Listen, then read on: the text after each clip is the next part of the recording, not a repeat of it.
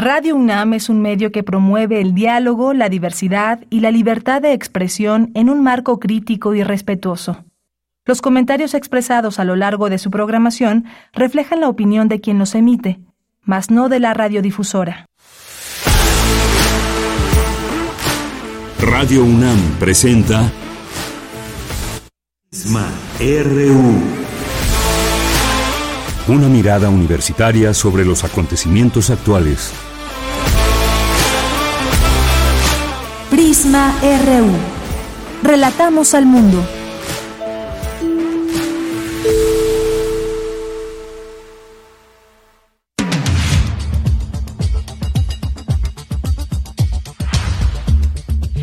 Buenas tardes, muchas gracias que nos acompañan ya aquí en Prisma RU. Estamos arrancando este informativo y hay mucha información. Seguimos con todo este tema y el asunto del calor. Ahorita en este instante aquí en la Ciudad de México estamos en 28 grados, pero todavía nos faltan dos grados más.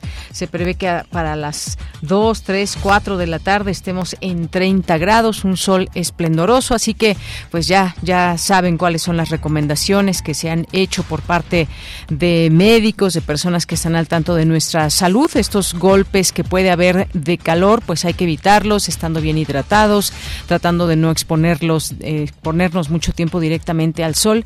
Y pues vamos a platicar, entre otras cosas, de lo que ha provocado este clima en varias partes del país, porque ante el incremento de la demanda de energía eléctrica, consecuencia de esta onda de calor que afecta al país, eh, se habla de que la Comisión Federal de Electricidad está, digamos, sin problemas para el suministro a pesar de un pico de demanda que hay. Vamos a platicar de este tema con el doctor Rubén Tapia Olvera, quien es jefe del Departamento de Energía Eléctrica de la División de Ingeniería Eléctrica de la Facultad de Ingeniería. Obviamente, pues muchos aparatos, muchas personas, miles de personas están ocupando más sus aires acondicionados, la electricidad, y esto puede traer algunas consecuencias, aunque ya el presidente hoy en la mañana dijo que hay abasto y que no va a pasar nada con respecto a este tema, así que podríamos estar tranquilos. Sin embargo, algunos, algunos eh, aparatos eh, suministradores de energía pues han, han tenido algunas fallas, ya platicaremos de esta parte y todo el tema también de ingeniería. Vamos a, vamos a tener también aquí en Prisma RU una invitación porque vamos a hablar con el director del Instituto de Ciencias de la Atmósfera y Cambio Climático de la UNAM, el doctor Jorge Zavala Hidalgo, sobre el futuro de la calidad del aire. Es un tema muy interesante que le dan a estos diálogos desde el Instituto de Ciencias de la Atmósfera y platicar, prever, conocer un poco, aventurarnos a con los eh, con los resultados que se tienen hasta hoy respecto al cambio climático, qué hay del futuro de la calidad del aire. Así que vamos a, invitarles a través del doctor a este a estos diálogos. Vamos a tener también una invitación a la exposición Vivencias y disidencias, una mirada a los trabajadores y trabajadoras sexuales que se inaugura mañana en el Centro Cultural Universitario Tlatelolco. Vamos a hablar de este de este tema. En nuestra segunda hora vamos a platicar sobre lo que está pasando en Ucrania y Rusia, porque ahora el presidente de Ucrania, eh, Volodymyr Zelensky, alerta que Rusia prepara un ataque contra la central de Zaporilla para liberar radiación. Así que vamos a platicar de ese tema con el maestro José Alberto Hernández Urbina, quien es maestro en Relaciones Internacionales por la UNAM. Hoy es jueves de Cinemaedro con el maestro Carlos Narro, de Cultura, de Información Nacional e Internacional y por supuesto también de, de nuestra universidad. Así que quédense aquí con nosotros. Tenemos nuestras redes sociales dispuestas para ustedes, PrismaRU en Twitter y PrismaRU en Facebook. Yo soy Deyanira Morán y en nombre de todo el equipo le damos la bienvenida a este espacio de noticias en vivo de Radio UNAM de nombre Prisma RU. Desde aquí, relatamos al mundo. Relatamos al mundo. Relatamos al mundo.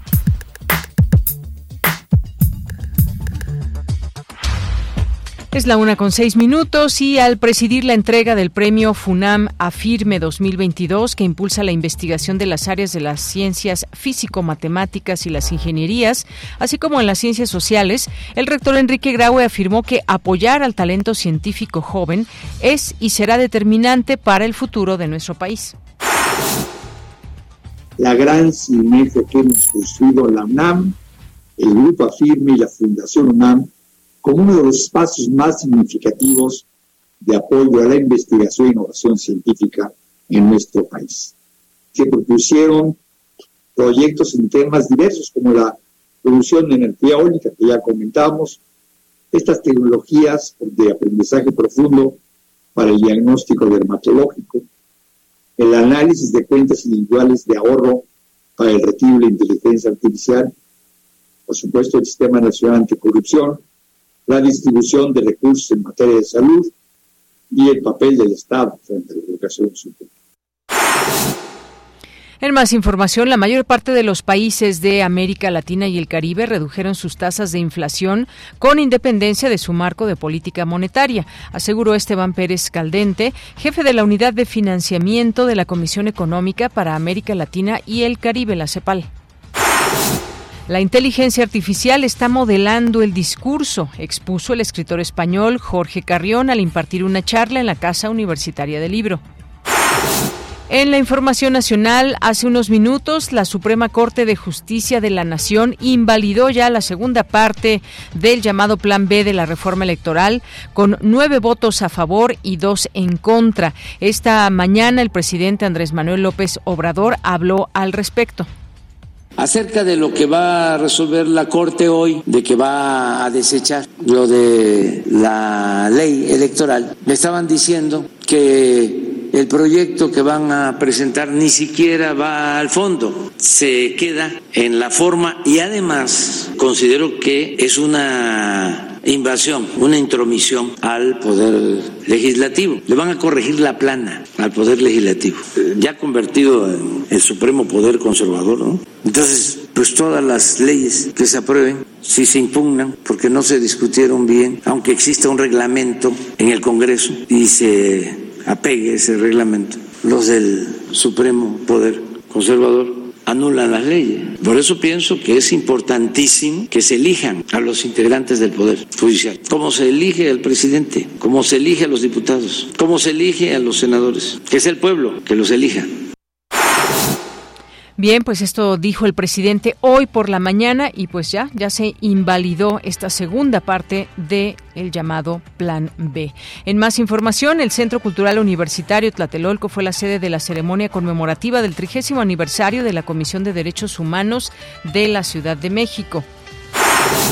El ex titular de la Procuraduría General de la República, Jesús Murillo Caram, fue trasladado este jueves del reclusorio norte al Hospital de Especialidades Belisario Domínguez para una cita programada. El exfuncionario ha dejado la cárcel en al menos 10 ocasiones para ser atendido de sus múltiples problemas de salud.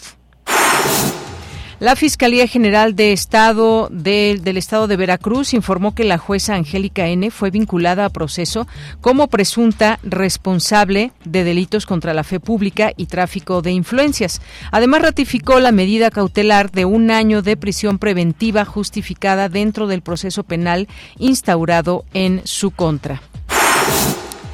En la información internacional, la Guardia Costera de Estados Unidos informó que el buque submarino localizó desechos cerca del área de búsqueda del sumergible desaparecido con cinco personas a bordo. Estaban haciendo intentos por localizar este submarino y que además se hablaba de que ya habría superado la marca crítica de 96 horas, momento en que podría haberse agotado el oxígeno. Sin embargo, pues ya están confirmando la muerte de los tripulantes del submarino. Más detalles le tendré más adelante. Hoy en la UNAM, ¿qué hacer? ¿Qué escuchar? ¿Y a dónde ir? Hoy es jueves de Gaceta UNAM y en su portada nos presenta el tema Un legado para repensar y corregir políticas públicas en el futuro. En este número de la publicación universitaria se presenta la colección La década COVID en México que consta de 15 tomos y la pluma de 283 autores, quienes analizan a profundidad los impactos de la emergencia sanitaria. La Gaceta de la UNAM de hoy jueves 22 de junio se encuentra disponible en el sitio oficial www.gaceta.unam.mx. te recomendamos la exposición El cuerpo es más grande que la historia, del artista Noé Martínez, quien presenta una investigación de largo aliento en torno a los momentos esclavistas en México. La exposición El cuerpo es más grande que la historia se encuentra disponible en el Museo Universitario del Chopo hasta el mes de agosto de 2023. La Casa Universitaria del Libro de la UNAM te invita a la presentación del libro Género y sus perspectivas de Odette Alonso. En dicha presentación se contará con la participación de la doctora Sandra Lorenzano, así como Andras Yaret Hernández y Guillermo Rivera Escamilla. La cita es hoy, en punto de las 18.30 horas, en la Casa Universitaria del Libro de la UNAM.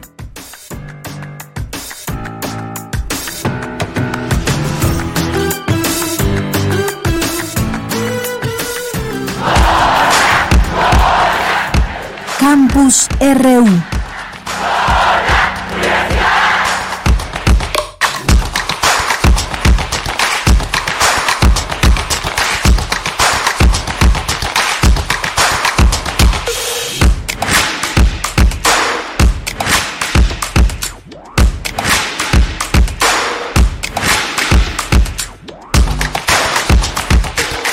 Bien, bien, pues estamos en nuestro campus universitario. En este momento ya entramos con esta información y nos vamos ahora con Dulce García. El Instituto de Investigaciones sobre la Universidad y la Educación llevó a cabo eh, la celebración del 45 aniversario de la creación de la revista Perfiles Educativos. Dulce García, cuéntanos, buenas tardes. Así es, Deyanira, muy buenas tardes a ti al auditorio de Prisma RU. Como bien lo comentas, el ISUE eh, llevó a cabo pues la celebración de este 45 aniversario de su revista Perfiles Educativos. Eh, fue en junio de 1978 cuando apareció el primer número de esta publicación de Yanira, que comenzó con la divulgación de actividades enfocadas hacia la docencia, esto con la intención de señalar y resolver las principales problemáticas pues de esta docencia. Así lo refirió eh, durante este encuentro el doctor Armando Alcántara, académico del ISUE. Vamos a escuchar desarrollar algunos métodos y técnicas y eh, transmitirlos a eh, los profesores, sobre todo de nuestra universidad. Eh, de tal manera que en la primera época de la revista, en esos primeros años, pues ese era básicamente el tono del, del contenido. Ya después que se fusionó el, el CICE con el, con el CESU, pues eh, se tuvo la visión para convertir esa revista en una revista más académica. Es decir, que tuviera pues las características de toda revista ya más orientada hacia la investigación. Y bueno, Deyanira, en su oportunidad, el doctor Mario Rueda Beltrán, quien fuera el primer director de esta revista, dijo que la publicación ha sido posible durante tanto tiempo gracias a la colaboración y a la disposición de las personas que trabajan en ella. Añado, añadió que perfiles educativos cada vez hace mejor su trabajo y que se ha ido enfocando en un tema central. Esto es que todo va cambiando. Vamos a escucharlo. Entonces la revista ha tenido que irse ajustando y, modificando. Entonces es muy difícil como ver un crecimiento homogéneo, eh, lineal, y creo que ese es eh, uno de los retos que dio una vez adelante, es decir, el, reinventarse, ¿no? Creo que el tema de la reinvención no solamente es de la revista, sino de la educación en general. ¿Para qué sirve? ¿Cuáles son los, los fines y los propósitos de cada proyecto que forma parte de un proyecto más amplio que tiene que ver con la, con la educación? Y bueno, dentro de ese universo, ¿qué puede hacer o qué debiera hacer o qué le encantaría hacer a perfiles educativos? Deyanira, la revista Perfiles Educativos es una publicación especializada en el campo de la investigación educativa. Su finalidad es fomentar el intercambio y el debate académico en el campo de la educación en el ámbito iberoamericano. Está dirigida a investigadores, especialistas, profesores y estudiantes de grado y posgrado relacionados con el campo educativo. Perfiles Educativos publica cuatro números al año con los resultados más recientes de las investigaciones en torno a la docencia. Esta es la información. Bien, Dulce, muchas gracias y buenas tardes. Gracias a ti, muy buenas tardes. Bien, vamos ahora con mi compañera Virginia Sánchez. Organiza el Instituto de Investigaciones Económicas de la UNAM la mesa redonda sobre control de precios temporal y tasas de interés. ¿Qué tal, Vicky? Cuéntanos, buenas tardes. Hola, ¿qué tal, Bella? Muy buenas tardes a ti y al auditorio de Prisma RU. Cuando se habla de control de precios y de tasa de interés, se refiere al control de la inflación y cómo controlarla, por lo que es importante saber los orígenes de la inflación y de qué manera puede ser distinta en los países en desarrollo versus los países desarrollados. Si se mira la necesidad de controlar precios y la importancia de la tasa de interés, es insuficiente pensar en si la inflación es por parte de la demanda o de la oferta, porque se tiene que pensar si el impacto en la oferta es transitorio o permanente. Así lo señaló Esteban Pérez Caldente, jefe de la Unidad de Financiamiento de la Comisión Económica para América Latina y el Caribe, CEPAL, durante su participación en la mesa redonda Control de Precios Temporal y Tasas de Intereses organizada por el Instituto de Investigaciones Económicas de la UNAM. Escuchemos. Si yo parto de una situación donde la oferta agregada es igual a la demanda agregada y, por ejemplo, llevo a cabo políticas para combatir la pandemia, transferencias, recursos y se me genera un exceso de demanda sobre oferta agregada debido a mayor gasto, yo voy a tener una inflación por exceso de demanda. Y este exceso de demanda dentro de lo que es la teoría tradicional implica básicamente que la demanda agregada se tiene que adecuar a la oferta y entonces yo lo que hago como Banco Central es aumentar tasa de interés y realmente preocupar de alguno de los controles y si yo hago alguno de los controles, realmente van a ser controles de manera muy transitoria y controles quizá trans complementarios al aumento de las tasas de interés. En cuanto a los mercados emergentes, señaló en América Latina, el endeudamiento ha sido generalizado por la deuda bruta, vició la deuda externa y por consiguiente vale la pena intervenir más por el tipo de lado cambiario para mitigar la inflación y evitar la depreciación en los tipos de cambio. En cuanto a los precios, dijo, están comenzando a bajar, pero probablemente primero en los países desarrollados y luego se extienda en América Latina. Escuchemos. Ahora, lo que nosotros vemos básicamente es eh, que eh, generalmente los precios otra vez están comenzando a bajar y los precios están comenzando a bajar debido al eh, hecho que en América Latina la inflación bien está determinado en gran parte por lo que está pasando externamente. Entonces es probable que primero vaya a bajar en los países desarrollados y luego se extienda a los países de América Latina. Lo que sí ha ocurrido en toda la región es que ha habido alzas muy importantes de las tasas de interés. Pienso yo que más por el tema de inflación para evitar salidas de capital y para evitar depreciaciones cambiarias, sobre todo ante el contexto de incertidumbre que existe actualmente. Ella, esto es algo de lo que se escuchó en esta mesa redonda sobre control de precios temporal y tasas de intereses. Este es mi reporte. Gracias, Vicky. Buenas tardes. Buenas tardes. Vamos ahora con Cindy Pérez Ramírez. Conmemoran 30 años de la Comisión de Derechos Humanos de la Ciudad de México. ¿Qué tal, Cindy? Muy buenas tardes. Gracias, saludarte. Muy buenas tardes. El Centro Cultural Inventario Hoy fue de la ceremonia conmemorativa del 30 aniversario de la Comisión de Derechos Humanos de la Ciudad de México. Durante el evento, su presidenta Nachel Ramírez Fernández indicó que la defensa de los derechos humanos se inscribe en la resistencia.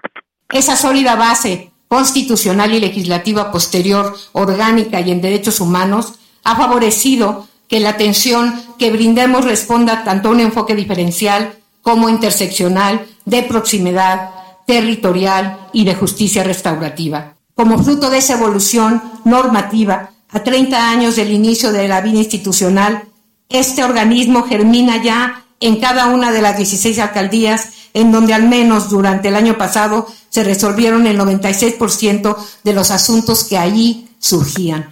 La ombudsperson también habló de los retos que aún existen en materia de derechos humanos, como la impunidad frente a la persistencia de estructuras y prácticas de servicio aniquiladas que tienen por efecto perpetuar la impunidad ante las violaciones a derechos humanos. Muestra de ello es que a la fecha el 40% de las recomendaciones emitidas desde 1993 por esta comisión aún cuenta con algún grado de incumplimiento. La normalización de esta impunidad es una forma de victimización secundaria que no podemos permitir en un país azotado por violaciones graves a derechos humanos como la desaparición de personas o la tortura y así por altos índices de violencia.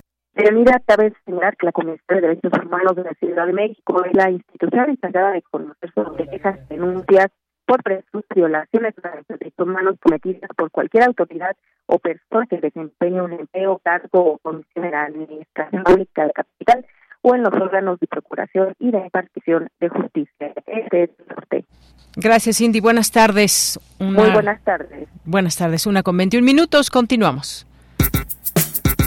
Prisma RU. Relatamos al mundo.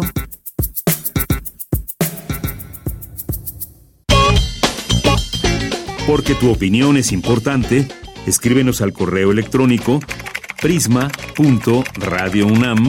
prisma.radiounam@gmail.com.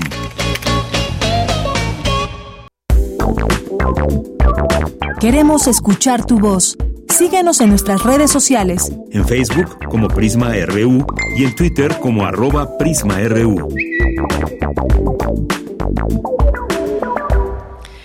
Hablábamos al inicio de esta ola de calor que hemos tenido en el país, no solamente aquí en la Ciudad de México, que como nunca se había sentido este, este calor tan intenso desde 1994, y en otras partes del país, pues están con mucho más grados que nosotros y han tenido que utilizar más energía. Ya el titular de la Comisión de Energía, por ejemplo, de Tamaulipas, José Ramón Silva eh, Arizabalo, reveló que a nivel nacional la demanda de consumo por energía eléctrica aumentó derivado por las altas temperaturas, viéndose reflejado a partir de mayo y junio principalmente, y pues eh, debido a la presencia de una mayor mancha poblacional, se, ha, se han presentado una mayor incidencia de fallas en el suministro eléctrico en algunos municipios fronterizos y en algunas otras partes del país. Vamos a platicar ahora sobre este tema con el doctor Rubén Tapia Olvera, quien es jefe del Departamento de Energía Eléctrica de la División de Ingeniería Eléctrica de la Facultad de Ingeniería de la UNAM. Doctor Rubén, buenas tardes, bienvenido a este espacio. Muy buenas tardes, gracias por la invitación.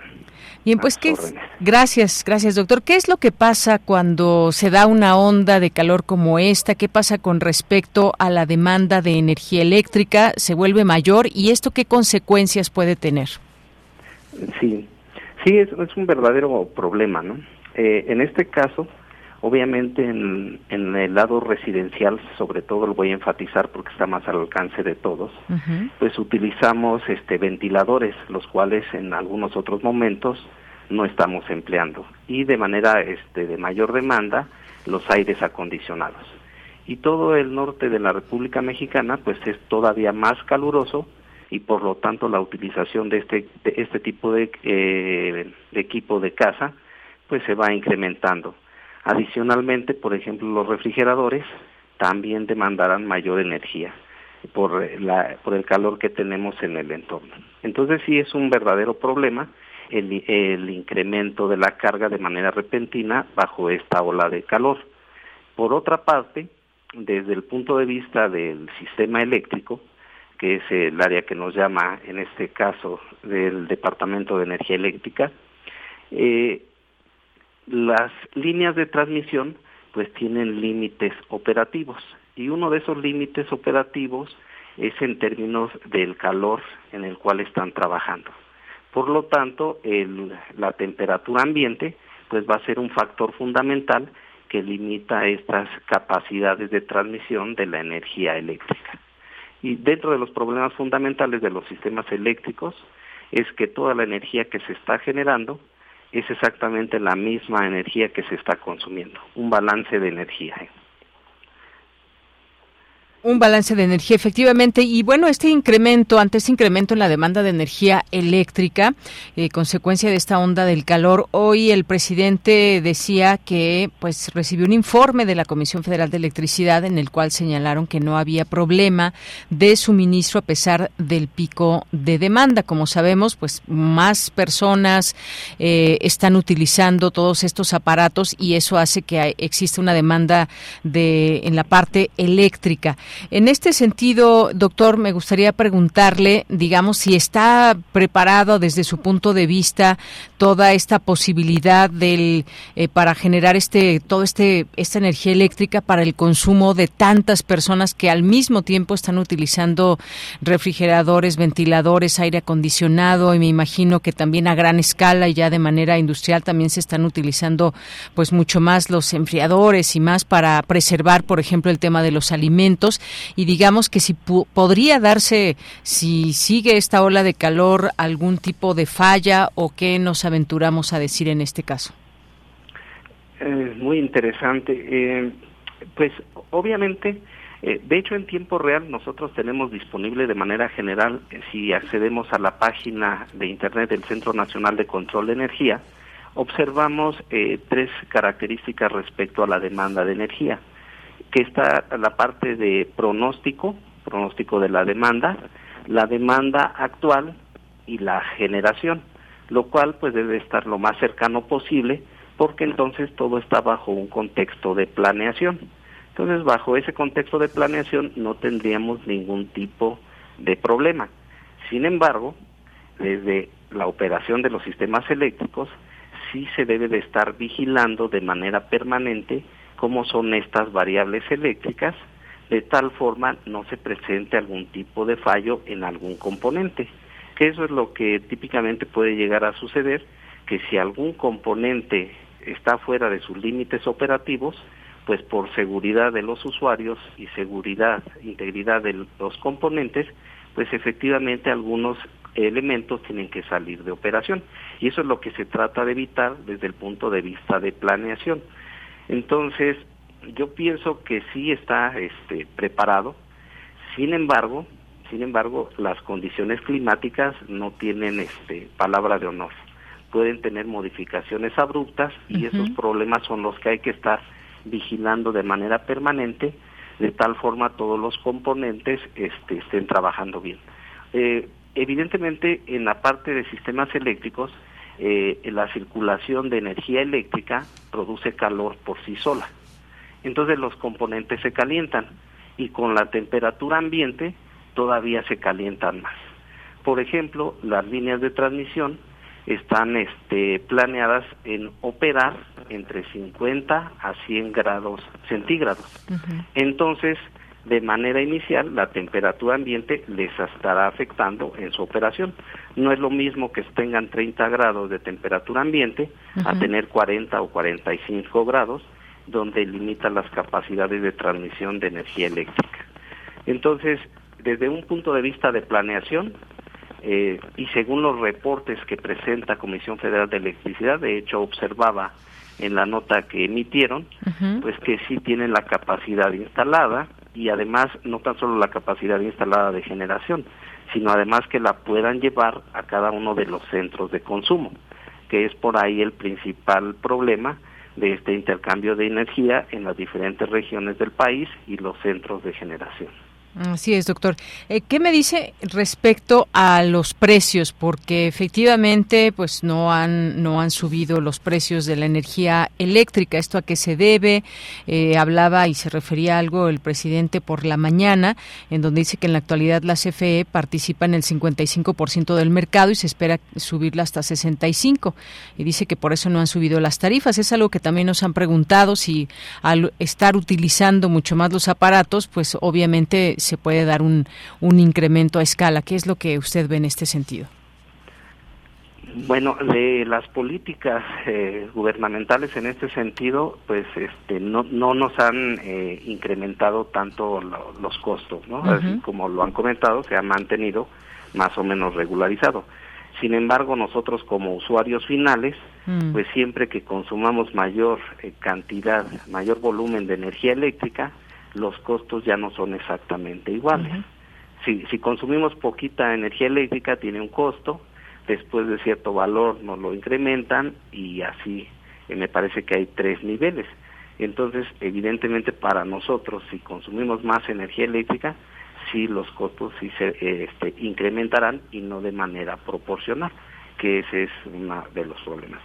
La otra parte de el, del consumo este, de energía primaria, por ejemplo gas natural, pues ahí sí hay un balance interesante que se tendría que hacer en términos de los este, de lo que realmente se está cobrando y lo que se está pagando por ese este eh, elemento primario de energía entonces sí hay una discusión interesante eh, que en este momento eh, valdría este primeramente comenzar con nosotros intentar consumir un poco de menos energía precisamente en los momentos pico para que no se nos disparen también nuestros costos asociados al consumo de energía eléctrica. Así es. Se hace incluso um, pues llamados para ahorrar energía.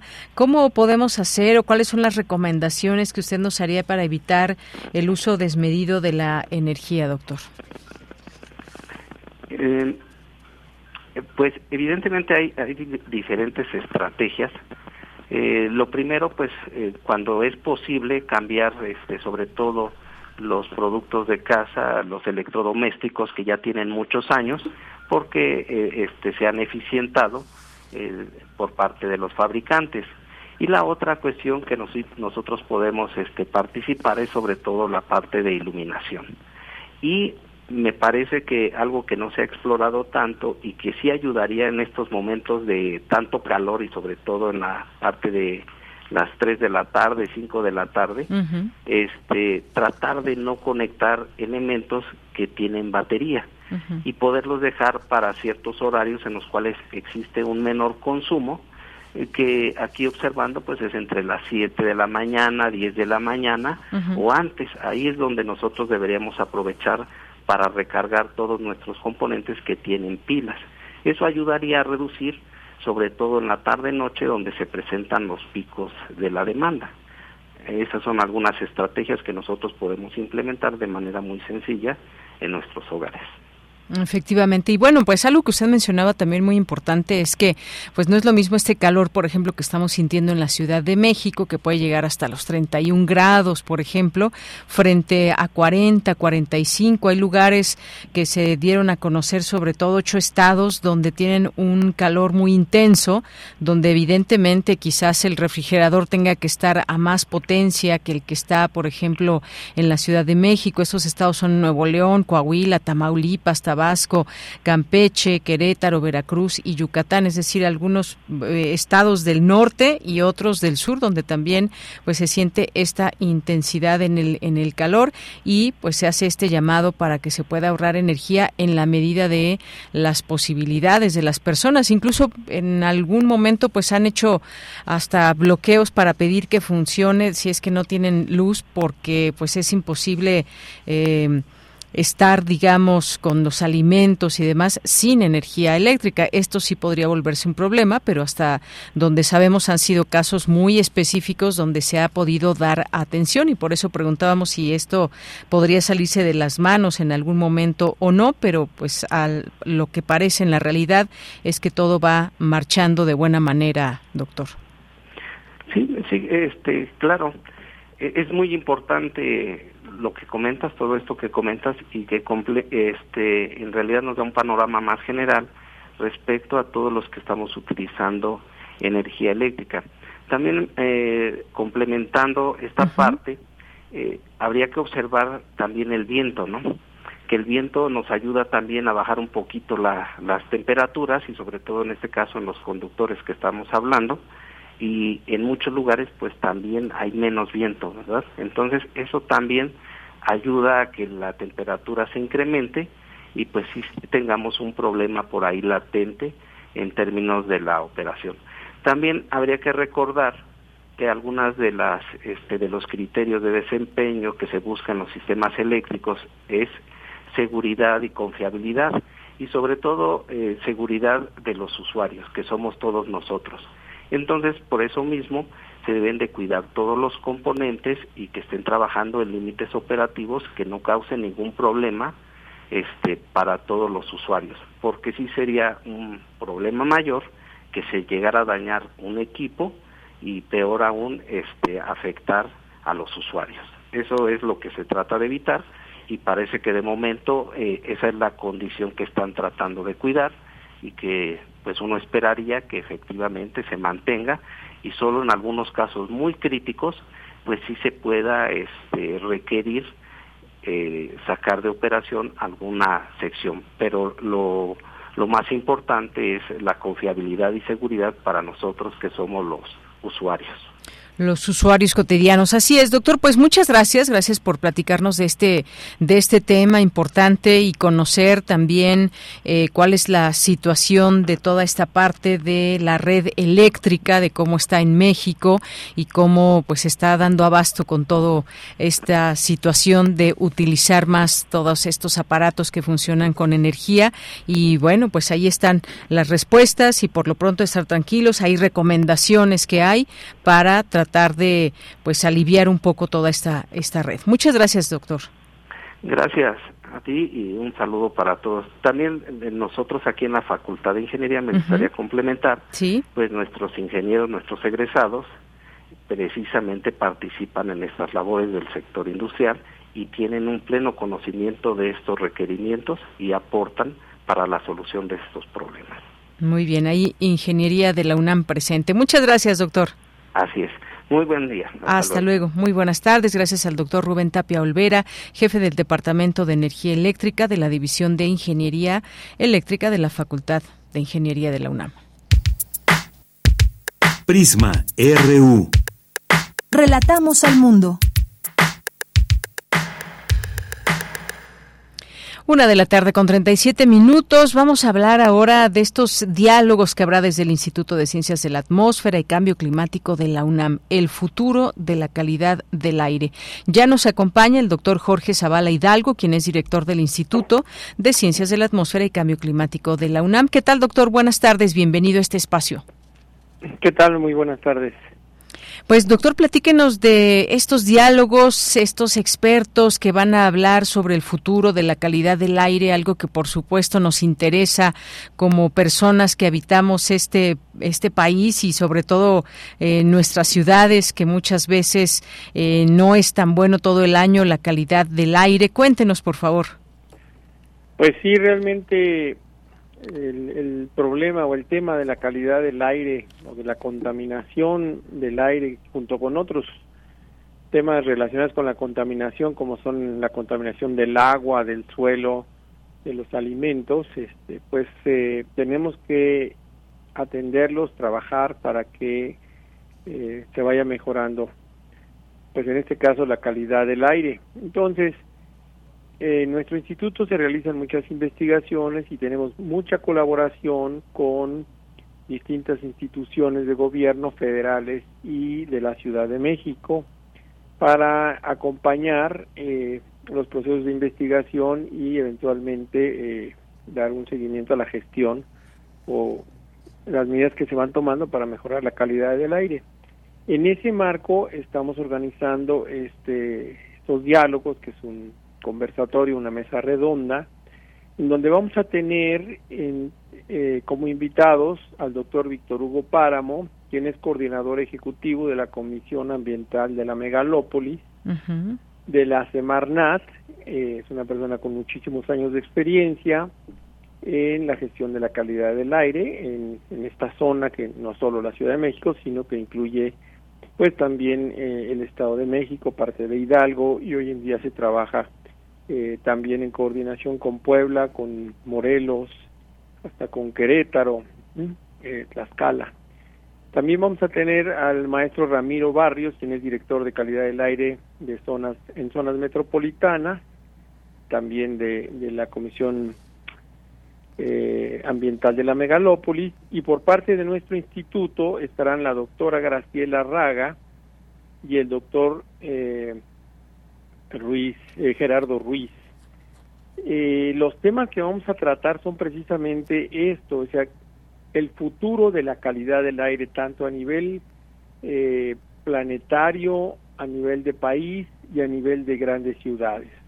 Es muy interesante ver la evolución que ha tenido la calidad del aire, por ejemplo, en la Ciudad de México, porque ahí se ha venido monitoreando desde mediados de los 80 y entonces se tiene un seguimiento, ahora sí que hora a hora, no solo día a día, de cómo evoluciona la calidad del aire eh, a, partir de la medición de distintos contaminantes. Y cómo distintas medidas de política pública han logrado disminuir los niveles eh, de concentración de contaminantes, es decir, mejorar la calidad del aire, a pesar de que la ciudad ha crecido casi al doble y la ciudad considerando no solo la zona de la Ciudad de México, sino la zona conurbada, y el número de vehículos también ha crecido muchísimo. No obstante eso, la calidad del aire ha ido mejorando, pero eh, se, surgen nuevos retos, ¿no? Surgen eh, nuevos retos, sí. Estamos muy acostumbrados a, pensar en la calidad del aire en la Ciudad de México, pero la calidad del aire es un problema que puede afectar también otras ciudades y otras regiones. Entonces también se va a platicar un poco sobre eso, sobre la cuestión de cómo afecta la, la calidad del aire algunas actividades como la minería, eh, la transición energética, toda la transición a energías limpias, eh, el, ir disminuyendo el uso de combustibles fósiles y cómo eso está pues presentando nuevos retos y eh, qué medidas se, se prevé que puedan ser necesarias, no solo en ese sentido, sino también eh, dónde monitorear y qué monitorear eh, en el futuro, no solo lo que se está haciendo en el presente. Un poco hablar sobre todo este panorama que resulta muy interesante y para nosotros nos ayuda a visibilizar las investigaciones de los próximos años y décadas, ¿no? Hacia dónde se estarán orientando. Pues sí, suena muy interesante, doctor. Sobre todo eso, siempre estamos preocupados por eh, la salud, el bienestar y, todo esto, pues todo el tiempo y más quienes vivimos en la ciudad. Como usted decía, no solamente es la Ciudad de México, pueden ser regiones también, pero este tema se vuelve fundamental para nuestras vidas, para las generaciones futuras, un poco quizás de descubrir o discutir, que se ponga sobre la mesa qué es lo que nos espera para unos años más respecto a la calidad del aire. ¿Va a empeorar? ¿Va a mejorar? Estos expertos que están ligados con todos estos temas, muchas veces políticas públicas también, pues nos van a permitir conocer un poco más de esto, de esta frase, el futuro de la calidad del aire y lo que significa desde el punto de vista de expertos. Este evento se va a llevar a cabo mañana, mañana 23 de junio, que puede ser presencial o lo podemos seguir también a través de sus redes, doctor. Así es, eh, a, través de las redes y, y también pueden venir aquí al instituto, estamos en Ciudad Universitaria, se va a llevar a cabo a las 12 horas y pues se transmite en las redes, ¿no? en Facebook, en YouTube y se queda grabado para quienes no pudieran verlo en, tiempo real, ¿no? Entonces, pues están todos cordialmente invitados y se puede participar con preguntas o dudas que se tengan, comentarios, ¿no? Bien, pues eh, dejamos esa invitación para el público porque efectivamente yo me imagino que llegarán preguntas con respecto a lo que estén aportando los expertos en este sentido.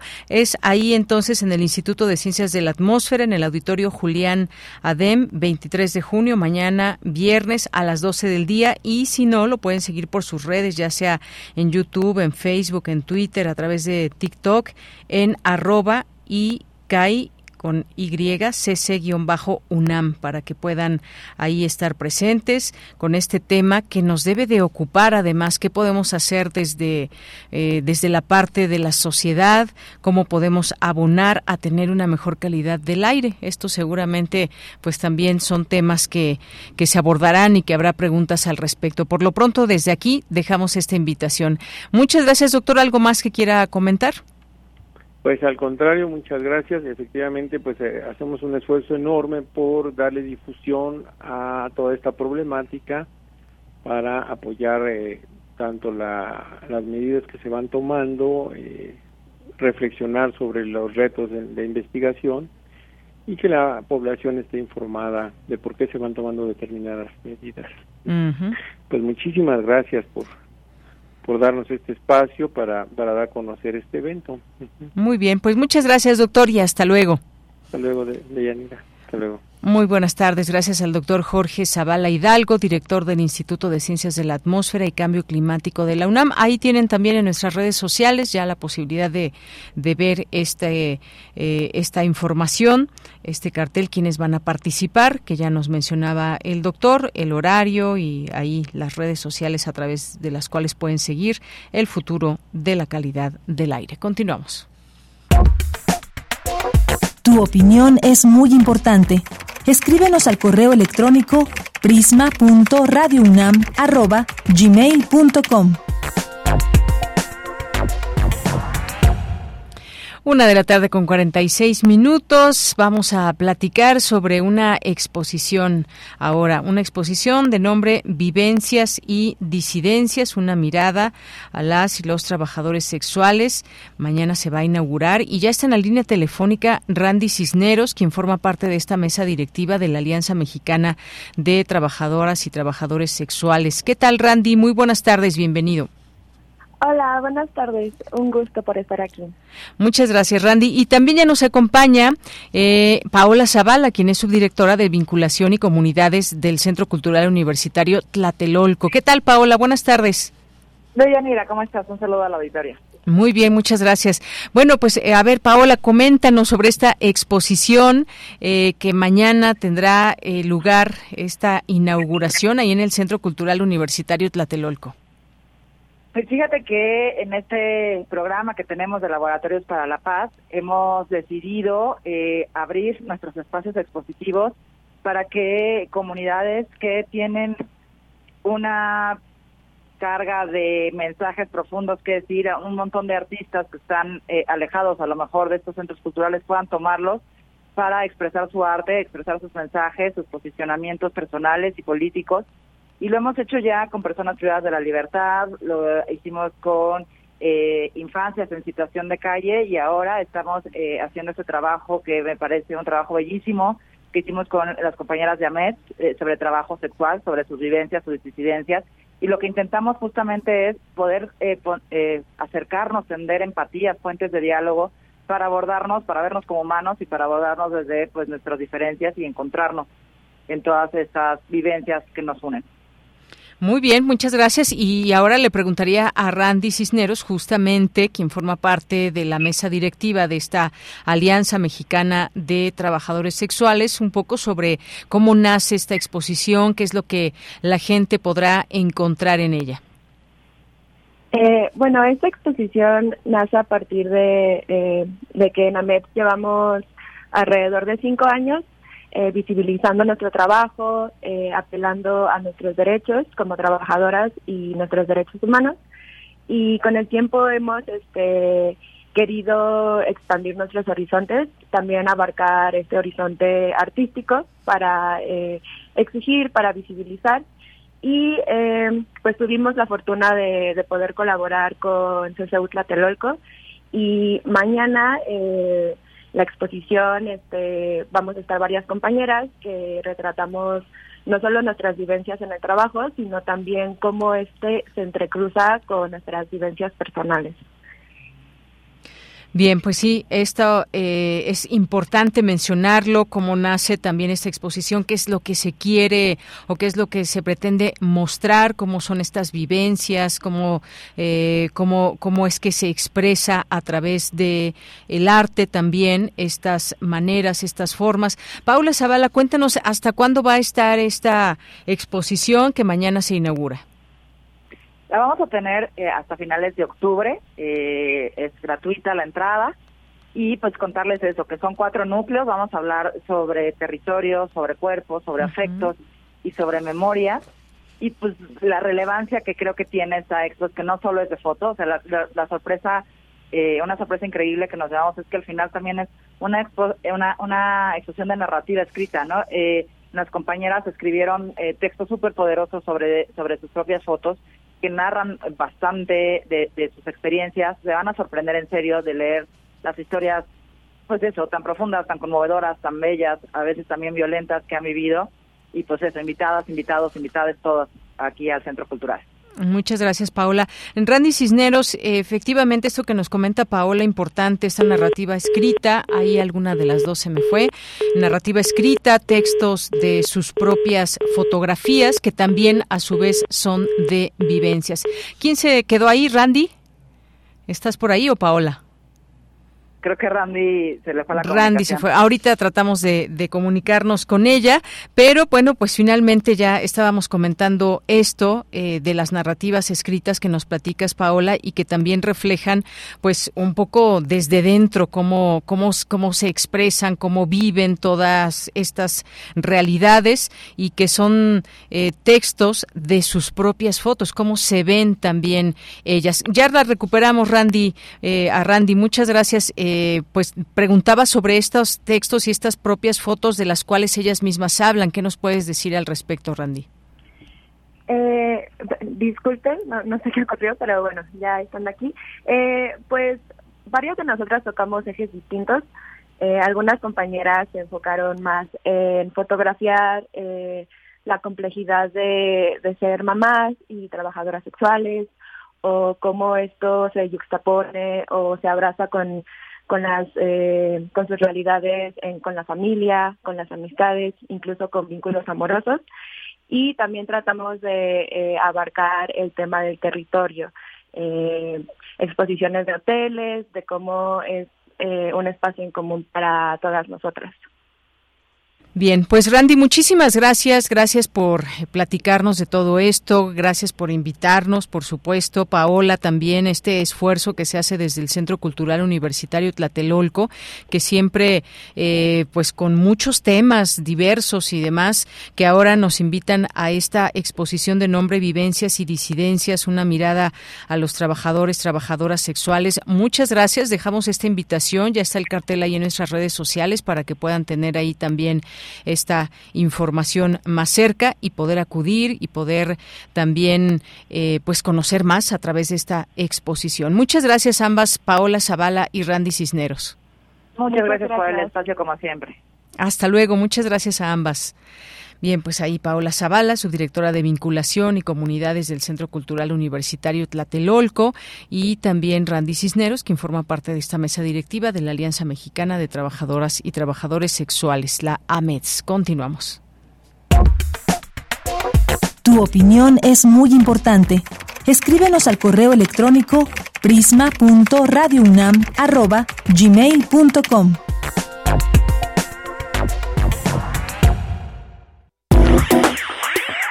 Queremos escuchar tu voz. Síguenos en nuestras redes sociales. En Facebook como Prisma RU y en Twitter como arroba PrismaRU.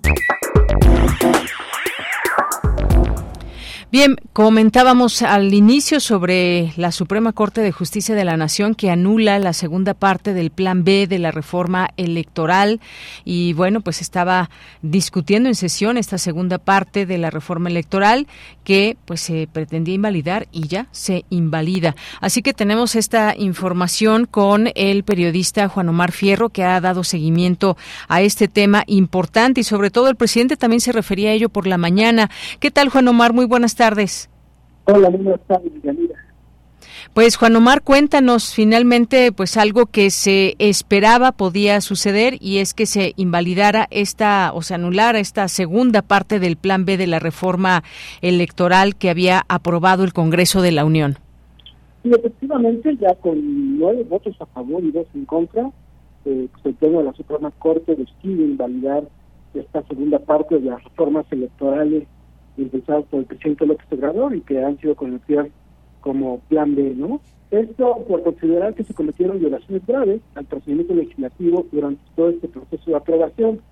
Eh, la Corte votó a favor del proyecto de sentencia que presentó hace una semana el ministro Javier Belaínez Popitec, incluso el ministro Arturo Saldívar, que ha sido señalado por su cercanía con el actual gobierno, votó por la invalidez de este decreto que reformó las leyes generales de instituciones y procedimientos electorales, la ley general de partidos políticos, la ley orgánica del Poder Judicial de la Federación y también la ley general de medios de integración en materia electoral.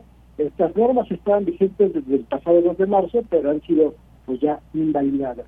Al momento de presentar su proyecto de sentencia, el ministro Lainez reiteró que hubo violaciones graves al procedimiento legislativo, muchas de ellas compartidas con la primera parte del plan B que ya había sido invalidada, sin embargo también dice que hubo violaciones incluso más graves ¿no? Eh, eh, a este procedimiento legislativo, ya que se cambió la iniciativa de ley que había sido aprobado previamente por los propios legisladores y aquí hubo dos publicaciones de la reforma electoral eh, para su aprobación en el Poder Legislativo.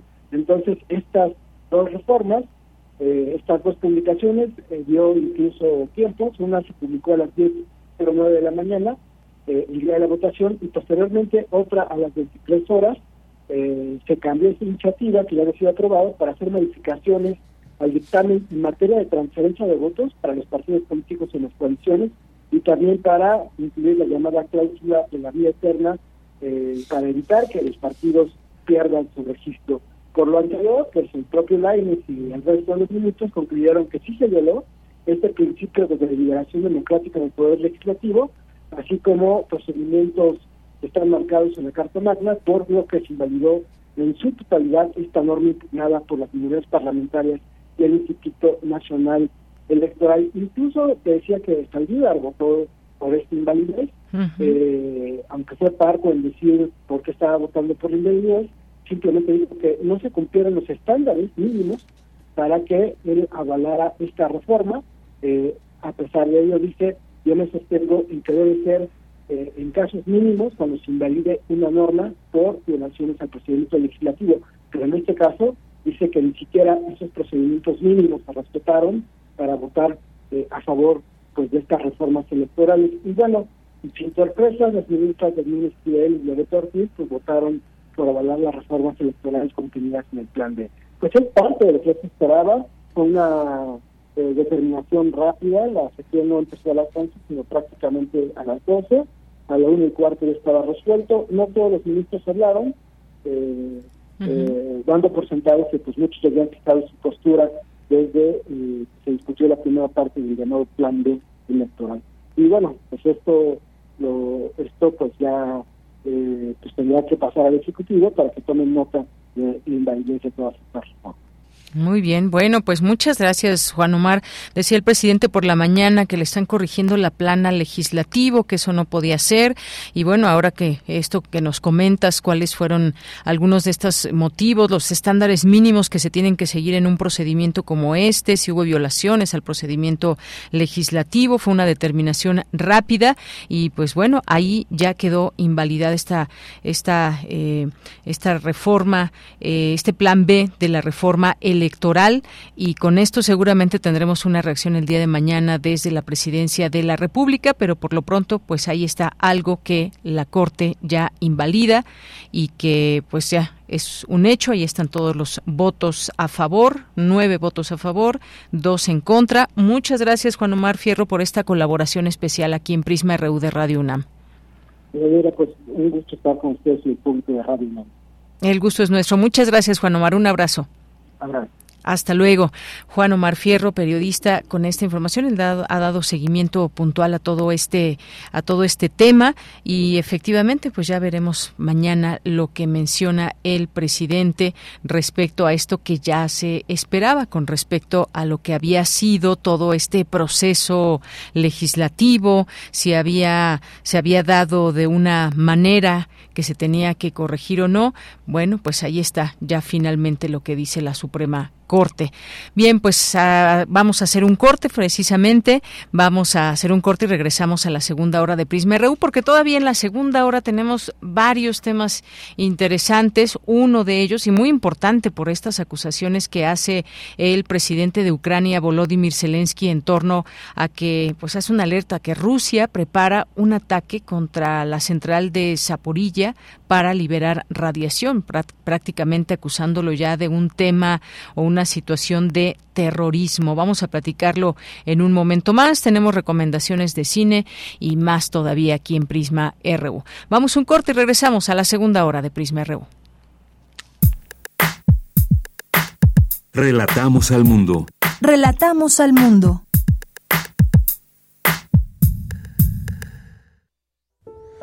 Fina García Marrús. El silencio en la poesía. 100 años de su nacimiento. Además de poeta, Fina García Marrús ejerció como investigadora y crítica literaria, especialmente dedicada al estudio de la obra de José Martí, el héroe nacional cubano. Hija del médico Sergio García Marrús y de la pianista Josefina Badía. La música quizá fue en nosotros la primera poesía. Mi madre y mis hermanos, mi casa toda era musical.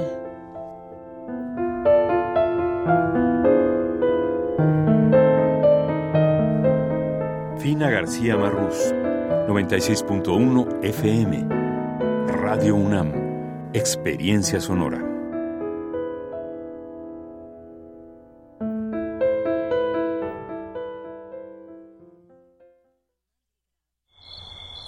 ¿Cómo suena la noche?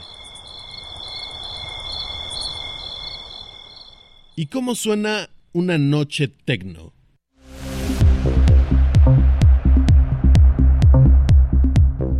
¿Y cómo sonaría una noche tecno del Medio Oriente?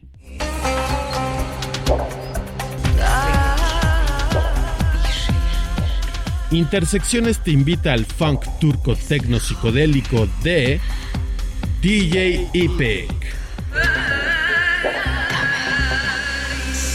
Viernes 23 de junio a las 21 horas, Sala Julián Carrillo.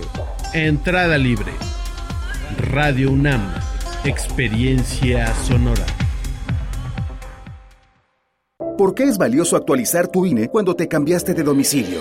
Porque con ello puedo tomar decisiones para mi colonia. Para estar vigente a la hora de votar. Porque ahora yo vivo aquí y pertenezco ahora a este lugar. Porque podemos formar parte de las elecciones en nuestra colonia. Si te cambiaste de casa, avísale al INE y sé parte de quienes toman las decisiones en tu nueva comunidad. Haz tu cita en INETEL 804-33-2000 o en INE.mx. INE. Entre el aprendizaje del alumno y la consagración del maestro hay un largo periodo intermedio en el que el talento se moldea frente al público. Radio UNAM te invita a escuchar el concierto que la Facultad de Música dedicó al 86 aniversario de Radio UNAM. Obras de Dmitri Shostakovich, Jacques Ibert, Arturo Márquez, Max Bruch, Philip Gaze y Damaso Pérez Prado sábado 24 de junio a las 18 horas por el 96.1 de FM. Un primer acercamiento a los maestros del mañana. Radio UNAM. Experiencia sonora. Queremos escuchar tu voz. Síguenos en nuestras redes sociales. En Facebook como Prisma RU y en Twitter como arroba PrismaRU.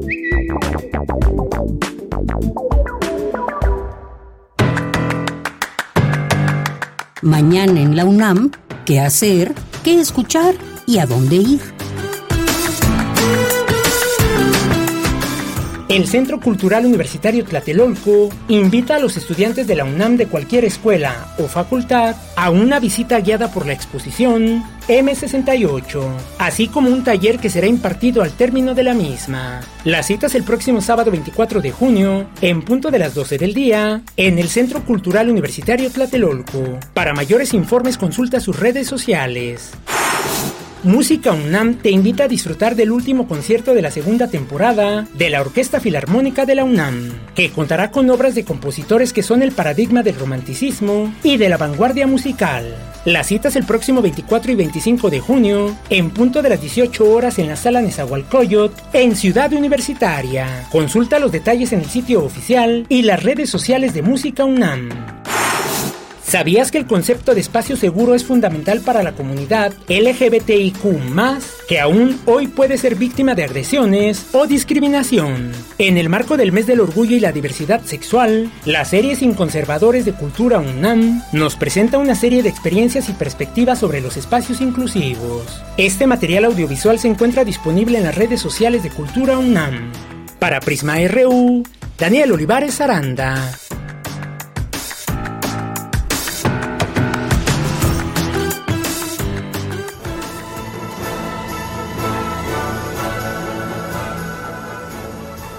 La Orquesta Sinfónica de Minería presenta. Hola, soy Carlos Miguel Prieto, director titular de la Orquesta Sinfónica de Minería. Los quiero invitar a nuestros conciertos de aniversario donde festejaremos los 45 años de esta increíble institución. Estos conciertos tendrán un programa muy atractivo y muy celebratorio que incluye el Capricho Español de Rimsky-Korsakov, incluye la presencia del gran violinista Philip Quinn, con el concierto de Korngold, la presencia de Rodrigo Garibay, un gran saxofonista mexicano, y caramelos y música divertida y fabulosa de Strauss, entre otras. No se pierdan estos conciertos en los que celebraremos 45 increíbles años de una institución creada por funcionarios a quien celebraremos el jueves 22 de junio a las 8 de la noche en el Centro Cultural Mexiquense en la Náhuac del Norte y finalmente el viernes 23 de junio a las 7 y media en el Centro Cultural Teopanzolco en Cuernavaca. Ahí nos vemos.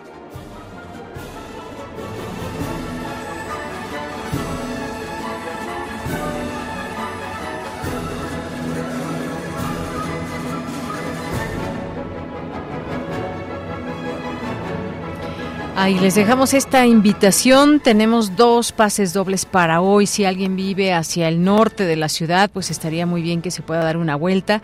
Estamos ya ahí con una publicación en nuestro Twitter y Facebook. Quienes, las dos primeras personas que nos escriban, eh, las dos primeras personas se llevarán este pase doble. Recuerden ahí, hoy a las 8 de la noche en el Centro Cultural Mexiquense. Y bueno, muchas gracias a Luis M. García que nos hace llegar esta información. Y ahí estamos atentos a nuestras redes sociales para las personas que quieran ir a disfrutar hoy de este concierto.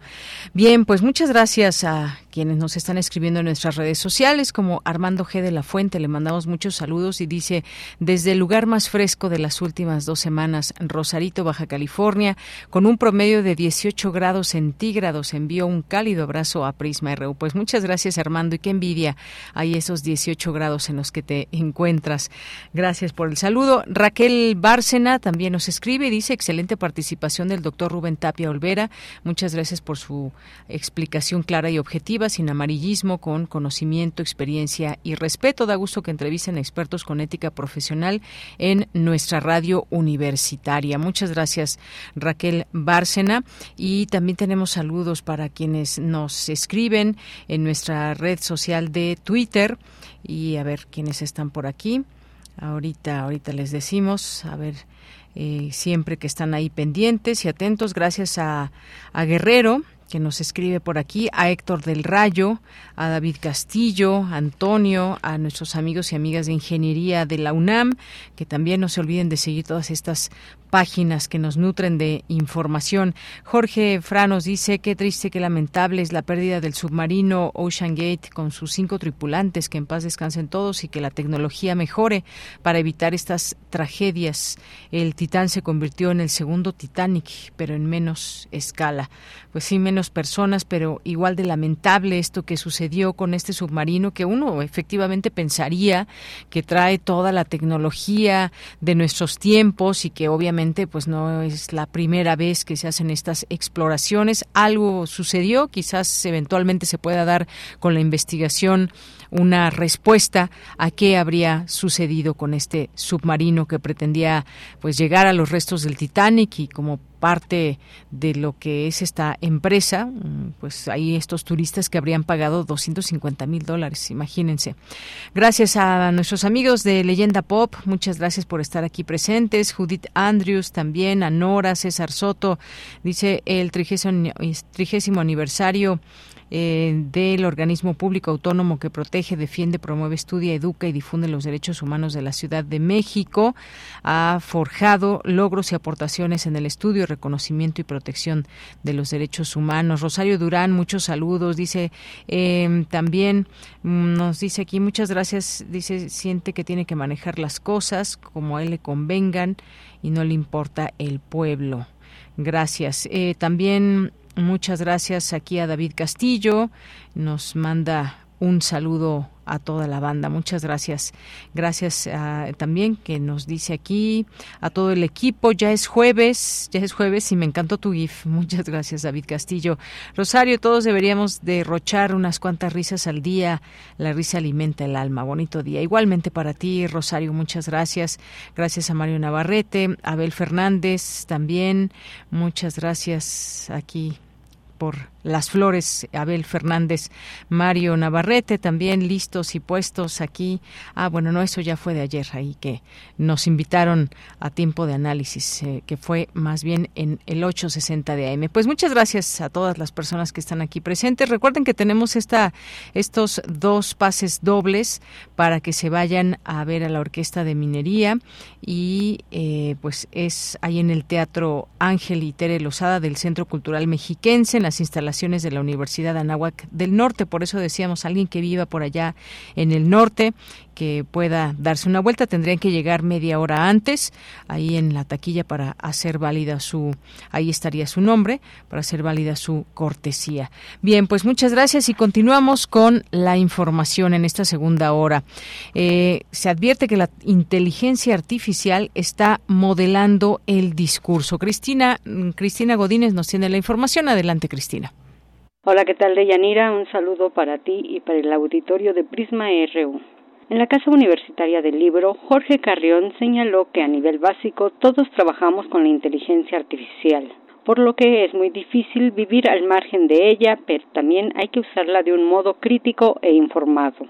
El también escritor señaló que la inteligencia artificial está ayudando a controlar el discurso humano. La expresión, el discurso, la palabra humana se puede monitorear, se puede rastrear, se puede controlar como nunca antes. De modo que se ha creado desde Google que pronto se convirtió en una máquina increíble de publicidad y de lucro económico a través de los anuncios, hasta TikTok o eh, tweets, todo este sistema nuevo lo que hace es rápidamente poder controlar, encontrar datos y por tanto poder controlar la expresión de un modo increíble. Jorge Carrión habló de la posverdad y el giro forense. Estamos ante el advenimiento de una nueva fase o tipo de posverdad, que es la de la falsificación profunda. La posverdad de los hechos alternativos ¿no? de Trump se pueden verificar y se pueden desmentir, pero en el caso de un deepfake cada vez es más difícil poder mm, desmentirlo. ¿no? Esto nos ha llevado a lo que yo he llamado el giro forense de la cultura contemporánea y hay medios que se dedican a verificar, pero yo creo que pronto va a haber también apps, si no las hay ya, que nos ayuden a verificar imágenes y verificar vídeos y saber si eso es una falsificación o es verdad. Para el también autor de todos los museos son novelas de ciencia ficción, la inteligencia artificial cada vez va a estar más presente en nuestra vida cotidiana. Por eso me pregunto aquí en voz alta si en literatura estamos dando un paso posible, porque habrá autores y autoras que van a seguir escribiendo en términos tradicionales, ¿no? Pero si algunos van a pasar a ser más bien los editores, los diseñadores de un texto o de varios textos generados por inteligencia artificial, ¿no? Cuando se lean, cuando se publiquen, cuando se difundan textos que no has escrito tú, ¿dónde está la libertad de expresión, ¿no? ¿Qué, qué es la expresión en un mundo en el cual lo que forma parte de tu discurso ya no ha sido generado por ti. De Yanira, este es mi reporte. Buenas tardes. Gracias, Cristina. Buenas tardes. Nos vamos ahora a la información internacional a través de Radio Francia. Relatamos al mundo. Relatamos al mundo.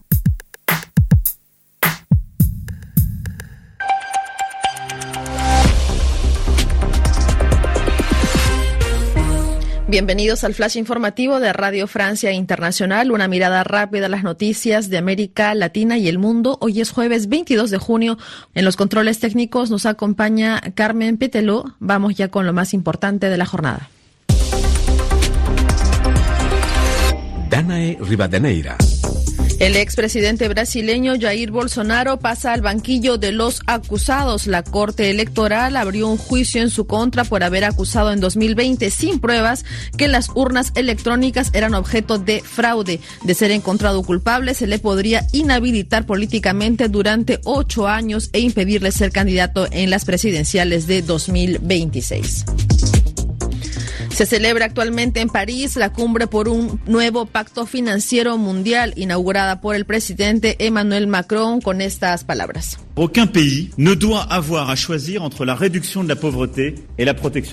Ningún país debe tener que escoger entre reducir la pobreza y proteger el planeta, decía Macron, al tiempo que su homólogo colombiano, también presente en la conferencia, llamaba a los líderes del mundo a crear un nuevo plan Marshall cuyos fondos vayan a la lucha contra el cambio climático.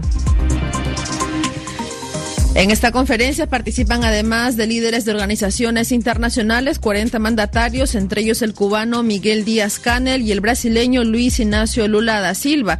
Allí debatirán durante dos días sobre una nueva arquitectura financiera internacional. Lula da Silva además se entrevistará con Macron mañana viernes y de cara a esta reunión sindicatos y asociaciones agrícolas francesas pidieron que Macron dé un no firme y definitivo al acuerdo comercial entre la Unión Europea y el Mercosur. Un tribunal de Moscú rechazó la solicitud de liberación del periodista estadounidense Ivan Gershkovich, confirmando la prolongación de su detención preventiva hasta el 30 de agosto por acusaciones de espionaje. Gershkovich, reportero del Wall Street Journal y también eh, trabajó para la AFP en Moscú, es el primer periodista extranjero arrestado en Rusia por espionaje desde la caída de la Unión Soviética. Los habitantes de Jartum en Sudán se despertaron nuevamente con disparos y explosiones más de dos meses después del inicio de la guerra en Sudán entre el ejército y los paramilitares que pugnan por el poder. La guerra ya ha dejado más de 2.000 muertos, según organismos internacionales, y más de 2.5 millones de desplazados y refugiados, según Naciones Unidas. Y hasta aquí las noticias en Radio Francia Internacional. Opinión es muy importante. Escríbenos al correo electrónico prisma.radiounam@gmail.com. Sigamos con los temas internacionales. Son las 2 de la tarde con 17 minutos y hay señalamientos muy graves que hace el presidente de Ucrania, Volodymyr Zelensky, porque está alertando que Rusia prepara un ataque terrorista a través de radiación. ¿Qué tan cierto puede ser esto? ¿Qué información se tiene? Y sobre todo, pues que se sigue tensando esta eh, guerra que hay entre estos dos países y vamos a platicar del tema, por supuesto, lo vamos a hacer con el maestro José Alberto Hernández Urbina, quien es licenciado y maestro en Relaciones Internacionales por la UNAM, miembro del Seminario de Geografía y Geopolítica en la Facultad de Ciencias Políticas y Sociales de la UNAM, y entre sus líneas de investigación pues están las relacionadas con la teoría de Halford Mackinder y su aplicación a la política exterior de Estados Unidos y la Federación de Rusia. Maestro, bienvenido a este espacio. Muy buenas tardes. Hola, muy buenas tardes. Muchas gracias por la invitación. Saludos para todos.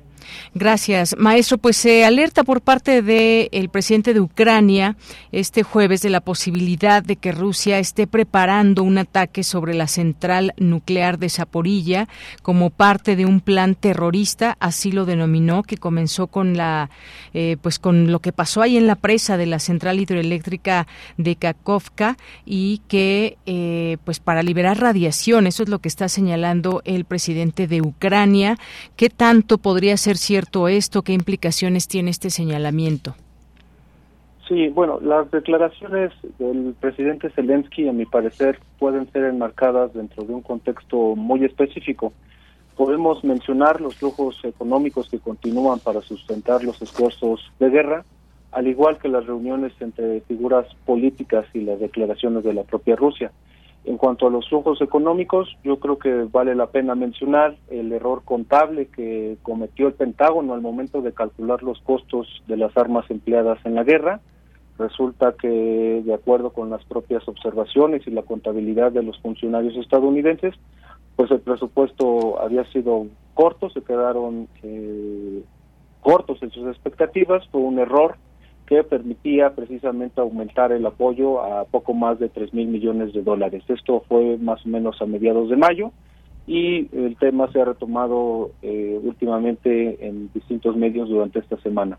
Eh, lo que respecta a las reuniones entre figuras políticas, yo creo que es importante mencionar las declaraciones de la presidenta de la Comisión Europea, Ursula von der Leyen, en las que menciona que Ucrania es parte de la Unión Europea. Las declaraciones eh, fueron hechas en un foro eh, para la reconstrucción de Ucrania, precisamente también en estos días, y eh, se puede decir que los comentarios de von der Leyen, a mi forma de ver, son un tanto irresponsables porque pues se extralimitan sus funciones y lo más importante creo que es que ella misma da argumentos a Ucrania para solicitar más apoyo y al mismo tiempo elementos a Rusia para aumentar su nivel de alerta.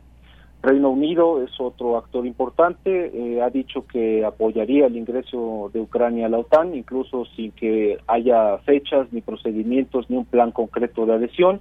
La Unión Europea ha vuelto a anunciar un nuevo paquete de sanciones, ya van en el onceavo, me parece. Eh, incluyen medidas eh, para que Rusia no eluda las sanciones. Eh, bueno, esto digamos a, grandes rasgos y precisamente porque desde hace ya mucho tiempo se ha hablado de, las declaraciones en torno o de las implicaciones en torno a la central nuclear.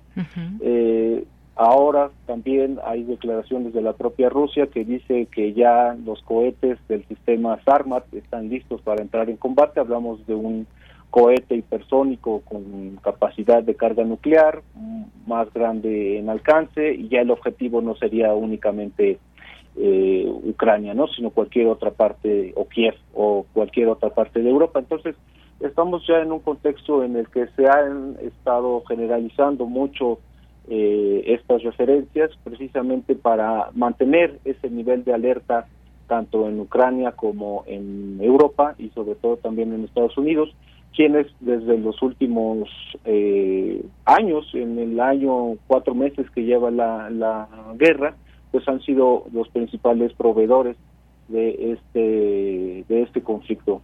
La alerta me parece que puede ser eh, puede ser correcto, puede ser necesaria, el ataque puede ocurrir, pero eh, valdría la pena que nos preguntáramos por qué eh, ocurriría un año y cuatro meses después y no ocurrió antes o no ocurriría después.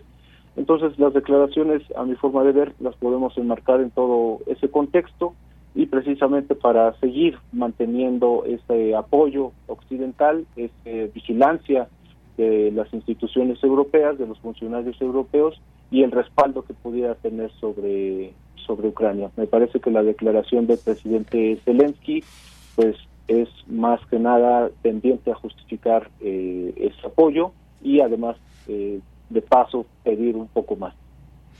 Bien, pues así está este escenario, países que van, bueno, que han tomado partido desde un inicio y qué ha pasado con este ingreso de Ucrania a la OTAN, que pues aunque Reino Unido apoye este ingreso, todavía no se ha no se ha dado y pues ahí están las reacciones que también ha tenido Rusia en este sentido. El caso es que no termina este conflicto, se está estirando quizás demasiado esa liga, más sanciones contra contra Rusia, eh, mucho apoyo también a, de armamento a Ucrania, ahí las posturas de los distintos países, de la propia OTAN, que pues han decidido apoyar de esta manera a Ucrania con estas eh, eh, con este armamento, pero se está estirando demasiado todo esto, van dándose pasos, hay agotamiento seguramente de parte de las fuerzas armadas de estos países y sobre todo pues también eh, se está la expectativa de qué es lo que sigue. Siempre se ha hablado también de esta tensión que podría derivar en situaciones más difíciles.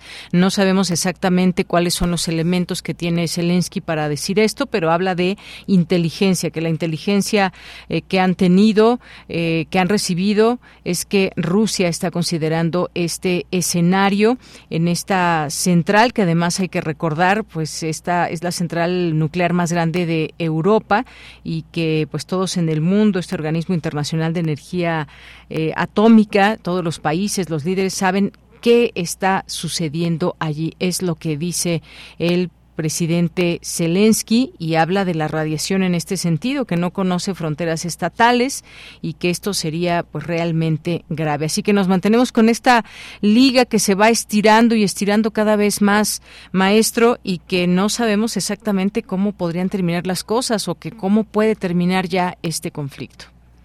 Sí, desafortunadamente eh, no hay una pista clara de cómo puede concluir.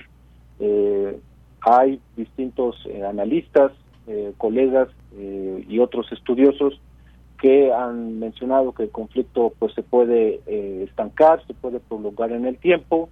Hay otros que mencionan que se puede ir degradando hasta resolverse de manera política, una cuestión más o menos a, como se dio en otros conflictos en, en Asia y eh, la última y la más ideal sería pues que se, se pactara la paz, se generara eh, la resolución completa y eh, la vuelta a la normalidad en esta sección. desafortunadamente pues no hay hasta el momento visos de voluntad política para negociar ninguna de las declaraciones tanto de personas en Occidente como de los propios rusos o ucranianos llaman a la tranquilidad, al contrario, eh, por ejemplo, retomo lo de la presidente von der Leyen, haciendo uso ya eh, extralimitado de sus funciones, eh, haciendo o dando a entender que Ucrania ya es parte de la Unión Europea, se saltan ellos mismos sus procedimientos, su forma de votación. El general eh, de la OTAN, Jan Stoltenberg, también mencionó que pues ellos están en posibilidades de capacitar a pilotos ucranianos para el uso de aviones F-16. Eh, las declaraciones de Putin respecto a el uso de los cohetes Armat, las declaraciones también del ministro Lavrov, que dicen que eh, incluso los aviones F-16 no saldrían de los hangares en Europa, eso que los acabarían antes. Entonces, esto es eh, necesario que se fuera tomando de la manera más adecuada para evitar precisamente sí una escalada nuclear. Putin ha dicho que si se ataca nuevamente bases o, infraestructura crítica en Crimea, la justificación para armas nucleares está dada. Entonces, sí es una cuestión muy difícil y que en la medida de lo posible nosotros como sociedad y principalmente la gente eh, implicada a nivel civil en Europa, pues tendría que empezar a presionar a este tipo de figuras políticas para sentarlas a la mesa por las implicaciones eh, en los costos ambientales, de vida, sociales, económicos, políticos que tienen el uso de estas terribles armas. Eh, así es, maestro. Y además también ya por parte, por supuesto, del Kremlin se ha dado una respuesta ante esta situación y ha afirmado que estas acusaciones vertidas por el presidente eh, Zelensky sobre los supuestos planes rusos para preparar un ataque sobre la central nuclear y forzar una fuga radiactiva son otra mentira. Así es la respuesta que ha dado el portavoz de la presidencia rusa, Dmitry Peskov, que ha dicho que una delegación del Organismo Internacional de Energía Atómica, encabezada por su director Rafael Grossi, visitó la semana pasada la que está considerada la mayor central nuclear de Europa controlada por las fuerzas rusas y en ese sentido ha afirmado que Moscú quiere mantener los contactos con la agencia, que se trasladarían incluso a la capital rusa, pero que todo esto es una mentira. Así que tenemos estas dos, digamos, eh, estas dos contrapartes que señalan una una cosa y otra, pues completamente distinto a lo que está acusando el presidente de Ucrania y importante también mencionarlo esta esta respuesta del Kremlin. Así es, eh, de hecho la Organización Internacional de Energía Atómica, desde que se dieron los enfrentamientos próximos a la central de Zaporilla y también recordemos que al, muy al inicio del conflicto se habló de una toma de lo que quedaba de la central de Chernobyl, eh, había preocupaciones en, en, torno a las cuestiones eh, nucleares y la, el organismo internacional de energía atómica es uno de los que ha estado precisamente eh, vigilando que estas eh, instalaciones eh, pues se encuentren funcionando de la manera más adecuada posible y que no sean objetivo o no tomen parte precisamente de los conflictos que se están suscitando alrededor. En este caso sería muy importante también eh, que la misma uh, agencia de energía atómica eh, participara, hiciera públicos eh, sus observaciones. De hecho, autoridades rusas y ucranianas es uno de los pocos, y, europeas también, es uno de los pocos ámbitos de cooperación en donde han seguido manteniendo esa vigilancia sobre las instalaciones, precisamente porque saben que hay una preocupación importante en torno a eh, la energía nuclear y a su mal uso y a lo que podría ser este, también como consecuencia de la eh, de los ataques alrededor de la central. Entonces eh, es uno de los organismos que ha, ha servido también para la vigilancia de esta tecnología y es uno de los pocos temas en donde ha habido cooperación de los bandos implicados. Eh, desafortunadamente, eh, repito, eh, esto tendría que escalar ya a un nivel más político, más de negociación, más de diplomacia, para evitar precisamente que haya consecuencias adversas en estos dos casos. Vale la pena nuevamente pues hacer el comentario yo creo que la población en Europa y la población en general en el mundo podría comenzar a presionar a las figuras políticas para que negocien y alcancen una salida pactada y sobre todo eh, evitar el mal uso de esta tecnología para eh, solventar o terminar la guerra, porque al final no va a haber ganadores ni perdedores, todos eh, van a estar sufriendo las consecuencias de esta energía. Muy bien, pues maestro, muchas gracias. Nos vamos a mantener atentos a este tema de relevancia internacional, quienes han sido ya avisados por parte de Volodymyr Zelensky en este intento, pues por avisar, señalar lo que puede pasar desde su eh, pues su información que tiene, que señala a la inteligencia de su país de estas pretensiones, la respuesta de Rusia. Muchas gracias, maestro. No, muchas gracias a ustedes, que les agradezco mucho la invitación. A usted, hasta luego, maestro. Buenas tardes. Buenas tardes a todos. Fue el maestro José Alberto Hernández Urbina, licenciado y maestro en Relaciones Internacionales por la UNAM. Continuamos. Prisma RU. Relatamos al mundo.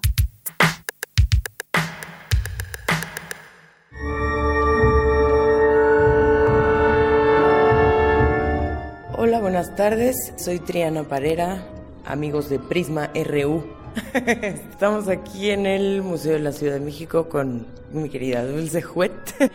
Estamos en la exposición Tres Segundos, que es mi cuarta exposición individual, en la cual eh, se recopilan 12 pinturas, en la que incluye un políptico de seis piezas y una instalación en las que pretendo representar justo esos movimientos internos que nos reestructuran a nosotros como seres humanos y que de pronto no ponemos mucha atención porque son muy inmediatos y que pasan con mucha rapidez. Entonces justo creo que con esta intención de multiplicar los rostros y las miradas y demás, pues estoy intentando como capturar esa mirada, ¿no?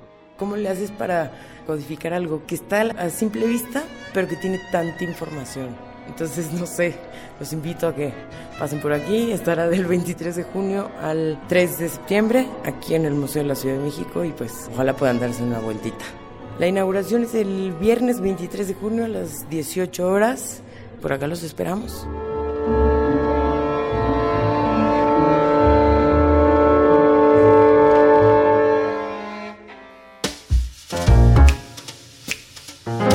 Cinemaedro con Carlos Narro.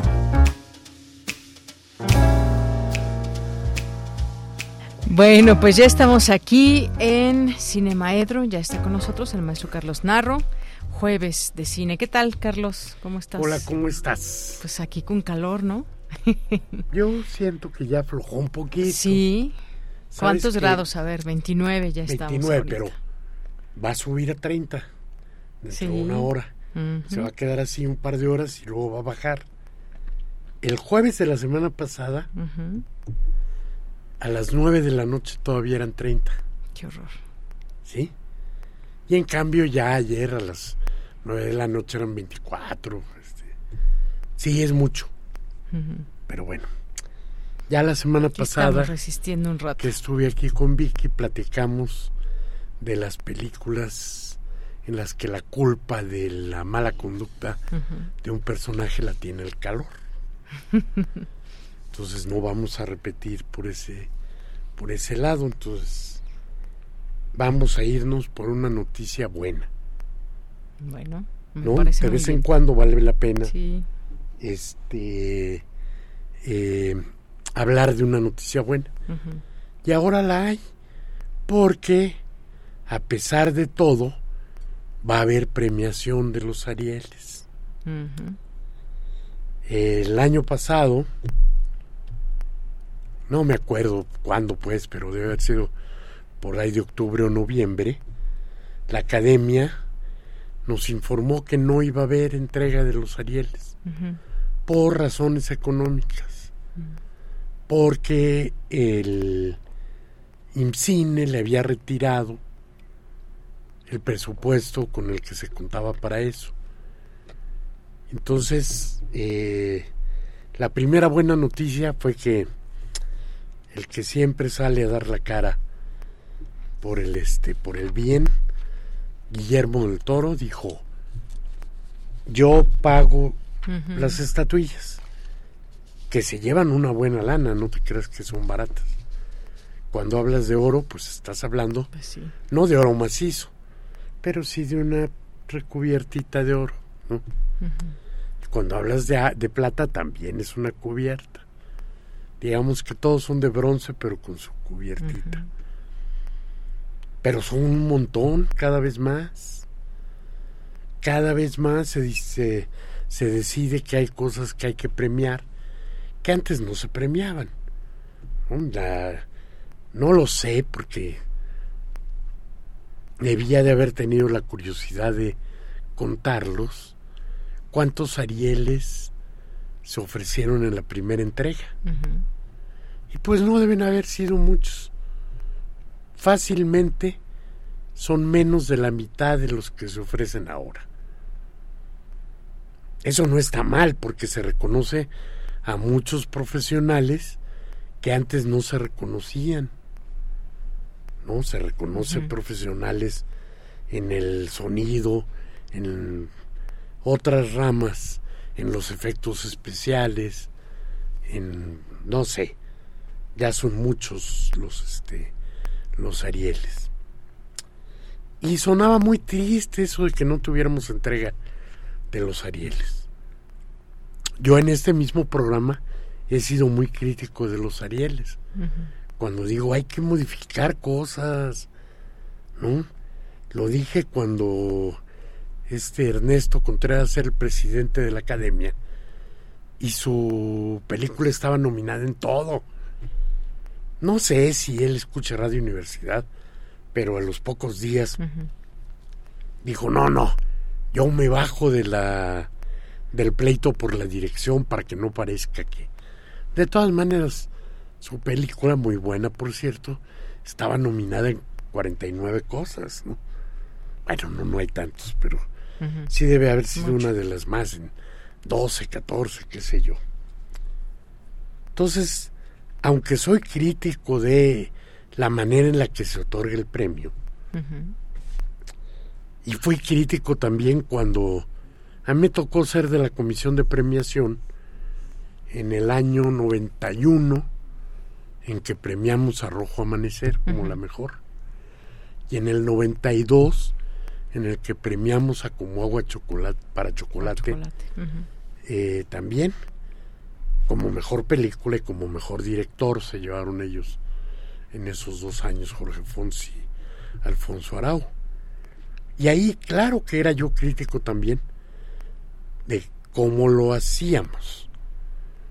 Porque en aquel momento la comisión de premiación era formada por 15 personas.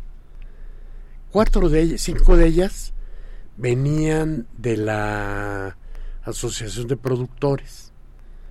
Cinco más venían de las de los sindicatos, de la ANDA, del STPC, de-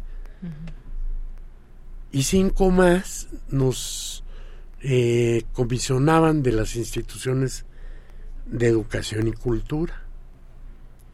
Yo fui a nombre de la de la UNAM, pero había algo, me, yo me quejaba de que ahí estaba medio disparejo, ¿no? Porque al tener a la patronal y a los trabajadores era muy fácil que el patrón presionara sobre los sindicatos y que los únicos que teníamos una posición exenta de intereses pues éramos las instituciones de cultura. Y estábamos en desventaja numérica. Me quejaba de eso pero no me quejaba de la parte más importante. Las películas las veíamos juntos y se armaban unas discusiones increíbles increíbles y tuve la eh, fortuna de tener fuertes desacuerdos con Julián Pastor, que era un hombre muy inteligente.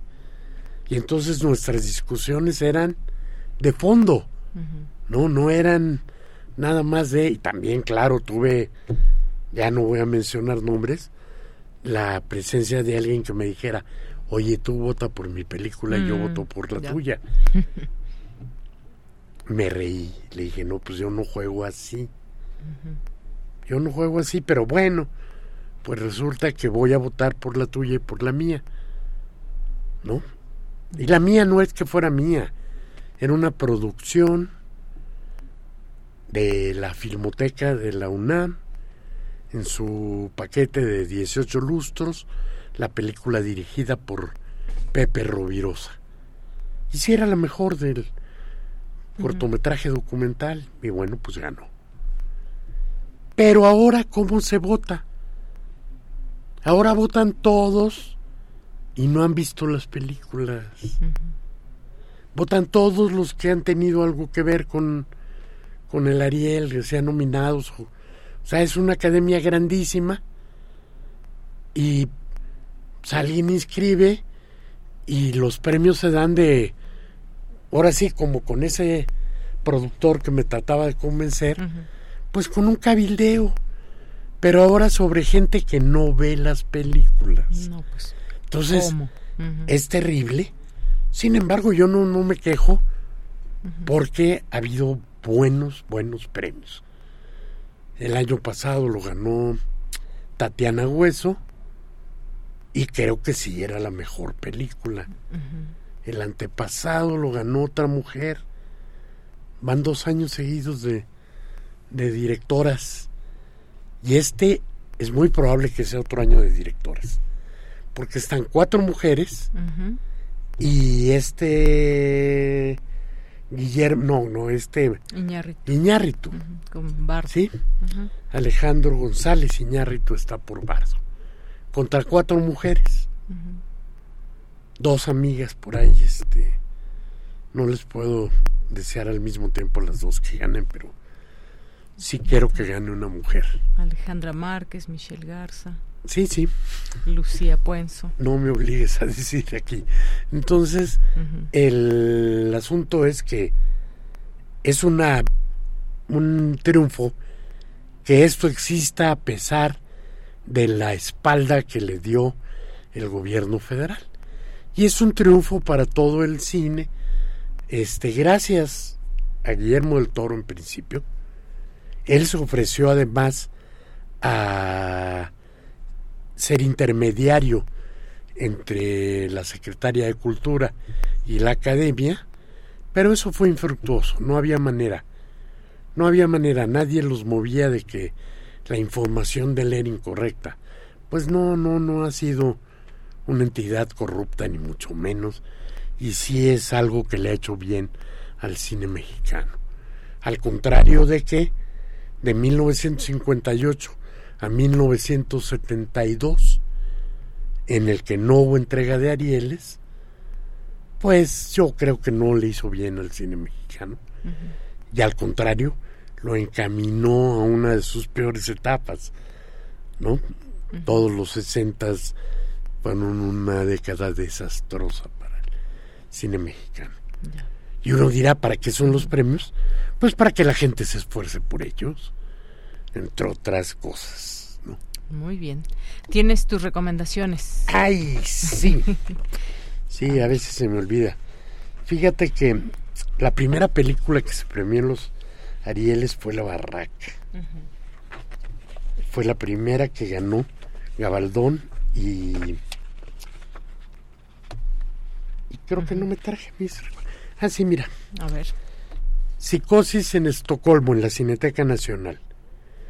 De María Bach de Suecia.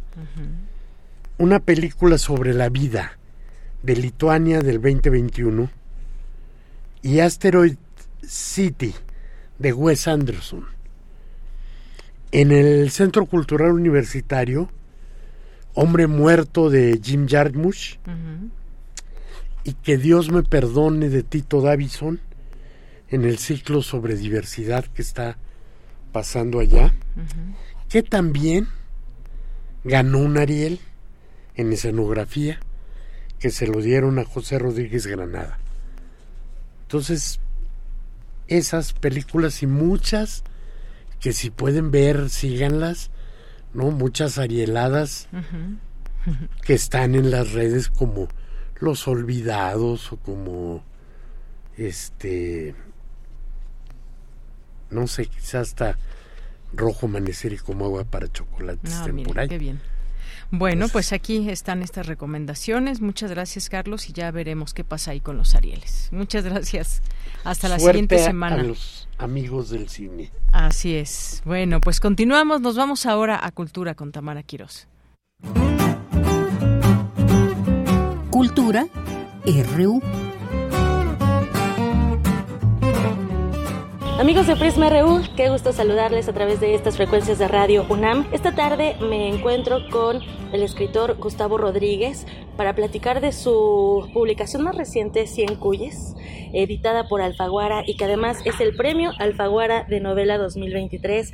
Gustavo, eh, nos vimos hace algunos años para hablar de madrugada también bajo este sello. Ahora regresas a, a las librerías, a las manos de los lectores para platicarnos de esta historia que habla de un lugar a donde todos vamos a llegar o la mayoría esperamos llegar, ¿no? Que es a ser viejos, a la longevidad y todo lo que hay detrás de pues de esas edades. Yo creo que ya te han felicitado mucho por el premio Alfaguara, pero reiteramos también esa felicitación. Gracias por acompañarnos en este espacio. No, gracias a ti, Tamara. Y quizá convenga aclarar que la última vez que nos vimos y hablamos de madrugada no era por la hora, sino porque así se llama la novela. No vayan a pensar que nos explotan. Es cierto. Oye, platícanos, eh, ¿en qué momento surge la idea de hablar de la vejez? De abordarlo desde diferentes aristas y hacerlo también de una forma humana, ¿no? Y como la vida misma, eh, con estos vaivenes. Yo creo que cada novela que he escrito ha correspondido a una motivación estrictamente egoísta, eh, a temas que en su momento me preocupaban y no estaba tan claro que me preocupaban. Y en el caso de Cien Cuyes, eh, yo tengo la sensación que cuando me acercaba a cumplir la cincuentena de años, empecé a preocuparme por lo que podía traer el camino a partir de entonces. Porque eh, nuestros padres, pues si no han muerto, están languideciendo, nuestros mentores también van envejeciendo. Y creo que si yo he usado la literatura, mi escritura para tratar de entender los conflictos de mi pasado a través de personajes o alter egos, pues esta es la primera vez que uso la creación de personajes para tratar de entender qué es lo que viene más adelante. Quizá también sea una manera, llegada a cierta edad, de rendirle homenaje a, a todos, todas las personas mayores que se convirtieron en mi universidad desde pequeño cuando estamos pequeños no nos damos cuenta que aprendemos de los mayores, ¿no? A veces demeritamos su edad o, o no nos hacemos conscientes quizás, ¿no? De, de que nosotros podremos llegar a, a, esa etapa. ¿Cómo surge la narradora, ¿no? Mm. Eufrasia. Muchas veces eh, dedicamos, vaya, se, se, deja el cargo del cuidado mm. a las mujeres mm. en cierta forma, ¿no? Y ella es una cuidadora nata, y sin embargo pues también eh, pues deja un poco de lado la maternidad o, o trata de darle a su hijo mm. una vida diferente cuidando de otros. De hecho, sí, eh, Eufrasia, la cuidadora de ancianos que va a enfrentarse a todas estas aventuras, ¿no? Para cumplirle el último deseo de estos ancianos que tanto quiere, eh, fue la clave que necesitaba, la pieza que necesitaba para cerrar el argumento de, de Cien Cuyes. Hasta antes de que se me ocurriera Eufrasia, yo tenía flotando encima de mi cabeza imágenes de ancianos, solitarios, distintos, cada uno, probables protagonistas de cuentos en algún volumen. Pero no fue hasta que Eufrasia se me apareció que no dije, ajá, tengo una novela. Y mira lo curioso que ocurre aquí. Eh, yo desde mi niñez, pues vengo acumulando observaciones ancianos en mi familia, en las familias afines a la mía. ¿no? Tengo imágenes desde mi abuela materna hasta mi suegro, más recientemente. Y fíjate cómo al pensar en ellos, no aparecía en mi cabeza la imagen de sus cuidadoras. Es como si las invisibilizáramos incluso para recordar esos momentos. Y por fortuna emergió, emergió. La visibilicé, es decir, tomé eh, detalles de distintas cuidadoras que he conocido en mi vida y las hice confluir en Eufrasia, este personaje vital. ¿Qué pasa por tu mente, eh, Gustavo, pues ahora con más años, ¿no? No eres el mismo Gustavo de la niñez, la adolescencia y vaya, cada etapa de la vida. ¿Qué pasa por tu mente pensando en que lo más digno es llegar a una edad adulta donde puedas valerte por ti mismo? ¿Cómo ha cambiado tu visión y cómo esa visión repercute o no en esta, en esta novela? Mira, ahora que mencionas mi niñez, cuando el año que yo nací, la expectativa de vida en mi país era alrededor de los 40 años y ahora casi que se ha duplicado. Es decir, la gente está viviendo casi el doble y ya debe haber nacido el primer ser humano que va a vivir 140 años. Es decir, los adelantos tecnológicos, ciertas políticas públicas eh, han logrado pues que extendamos la vida más allá de lo inimaginable. Y eso te lleva a hacerte ciertas preguntas que van a ser trascendentales como sociedad más adelante. Vamos a llenar de viejos, porque además eh, los jóvenes cada vez quieren tener menos hijos. Va a valer la pena vivir más por el mero hecho de vivir más si no vas a tener calidad en tu vida mientras la vives. A mí me parece una pregunta muy pertinente. Y creo que es una de esas preguntas que Cien Cuyes deja ahí. ¿En qué momento vamos a empezar a debatir cuándo es bueno irse y que esto no se vea mal bajo el paraguas la culpa que traen las religiones?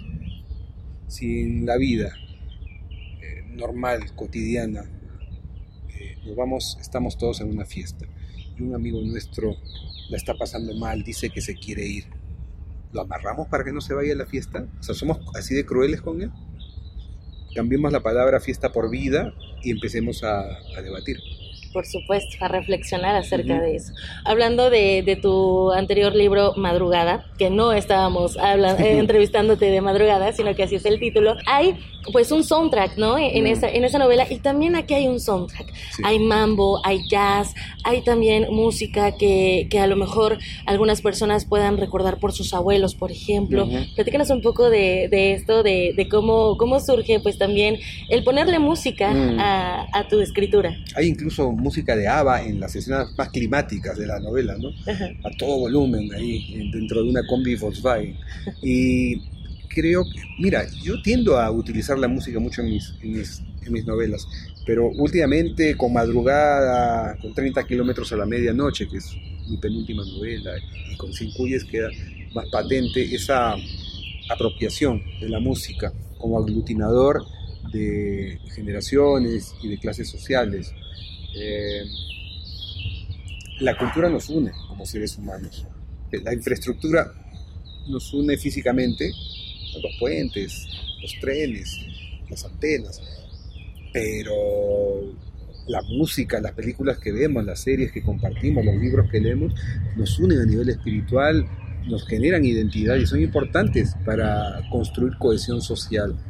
Sin embargo no le damos importancia hasta que viene una pandemia, por ejemplo, y nos damos cuenta de que no podríamos haber vivido sin esas narrativas o sin la música. Eh, entonces, a mí me parece siempre importante rescatar esa, eh, el gran poder unificador que tiene eh, la música y el cine.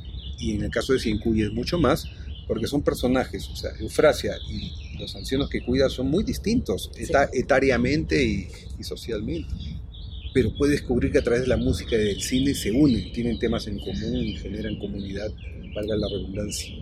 Eh, además, creo yo que ya no soy ese lector joven que quería impresionar con su cultura de lector o libresca meramente. No puedo dejar de reconocer que yo también me he alimentado de películas, de series de televisión, de música para planchar. Mi educación sentimental se debe a eso también gran parte de mis lectores también tienen, han tenido esa misma educación sentimental. Entonces, ¿cómo no voy a abrazarla honestamente en aras de una literatura más auténtica? Por supuesto. Oye, háblanos del título, Cien Cuyes. ¿Qué es un cuy o cuál es el simbolismo? ¿Qué mm. significa en tu natal Perú? ¿Y cómo lo podemos interpretar pues en otros países? No solamente en México, que aquí estamos ahorita, sino también en otras latitudes. A mí me, me consuela el hecho de que el título Cien Cuyes, una vez que la novela es leída, logra en los lectores la idea de que otro título no hubiera podido tener. ¿no? porque uno se entera que son, que son los cuyes mientras lee la novela.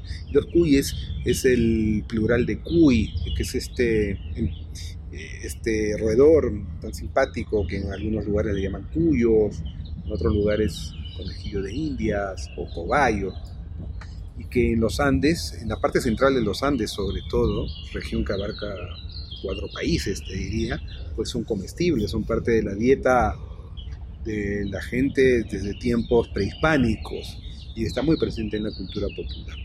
En el caso de la novela, eh, el término cien cuyes tiene que ver con una metáfora de la contraprestación por el servicio que Eufrasia va a realizar con los viejitos. Es decir, eh, a mí se me ocurrió en el primer tercio de la novela, cuando a Eufrasia le piden, ¿no? con todo el dolor del mundo, un personaje, por favor, ayúdame, ayúdame a partir de acá, te voy a pagar. Eufrasia es una mujer que si bien es amorosa, también es pobre, entonces se le cruza en el camino el dilema, ¿debo cobrar por algo que haría por amor? ¿Cómo hago? O sea, esa, en esa tormenta yo eché mano de la invención, inventé un diálogo de su pasado, donde un tío le dice, mira, bastan 10 cuyes para armar un negocio, como para empezar un criadero. Y para mí esa fue la salida que le encontré Eufrasia a su dilema moral, porque finalmente cada quien puede interpretar que son 10 cuyes. Un reloj, 10 vacas, qué sé yo, dinero, no sé. Gustavo Rodríguez, muchísimas gracias por acompañarnos en este espacio radiofónico, por recibirnos también en este espacio. No, a ti Tamara. 100 abrazos para ti, miles para tu audiencia. 100 abrazos también. Bien, pues ya casi nos despedimos. Muchas gracias por su atención. Sigamos disfrutando de este clima. Bueno, algunos me dirán disfrutando, pues sí, no nos queda de otra más que resistir y tratar de, de pensar que ya vienen mucho más cerca el tiempo de lluvias y las lluvias van a refrescar el ambiente y más. Así que, pues por ese lado pensémoslo de esa forma. Y además lo que estamos pasando aquí en la Ciudad de México no hay comparación con lo que pasa en otros estados de la República Mexicana. Es más, ahora que vienen las vacaciones, muchas personas van a salir y van a ver que se van a dar cuenta que lo que está pasando en la Ciudad de México no es nada lo que está pasando en, en la playa, pero eh, pues que nos sirva también como reflexión, de verdad, algo tenemos que hacer como sociedad, como gobiernos y demás, porque pues esto puede ser ya algunos temas que están ligados con el cambio climático, que no se han aventurado a decirlo como tal los expertos, pero por supuesto que tiene muchas situaciones que ver con eh, pues toda la forma de vida que tenemos, con la energía, el talar árboles y demás, todo, por supuesto que tiene consecuencias. Bien, pues en nombre de todo el equipo soy de Yanira Morán, muchísimas gracias por estar aquí y nos vamos a despedir con esto que nos pidieron el viernes pasado. Aquí vamos guardando algunas de las complacencias. Se llama de se llama Rock de Casbah de The Clash. Muchas gracias y hasta mañana. Buenas tardes.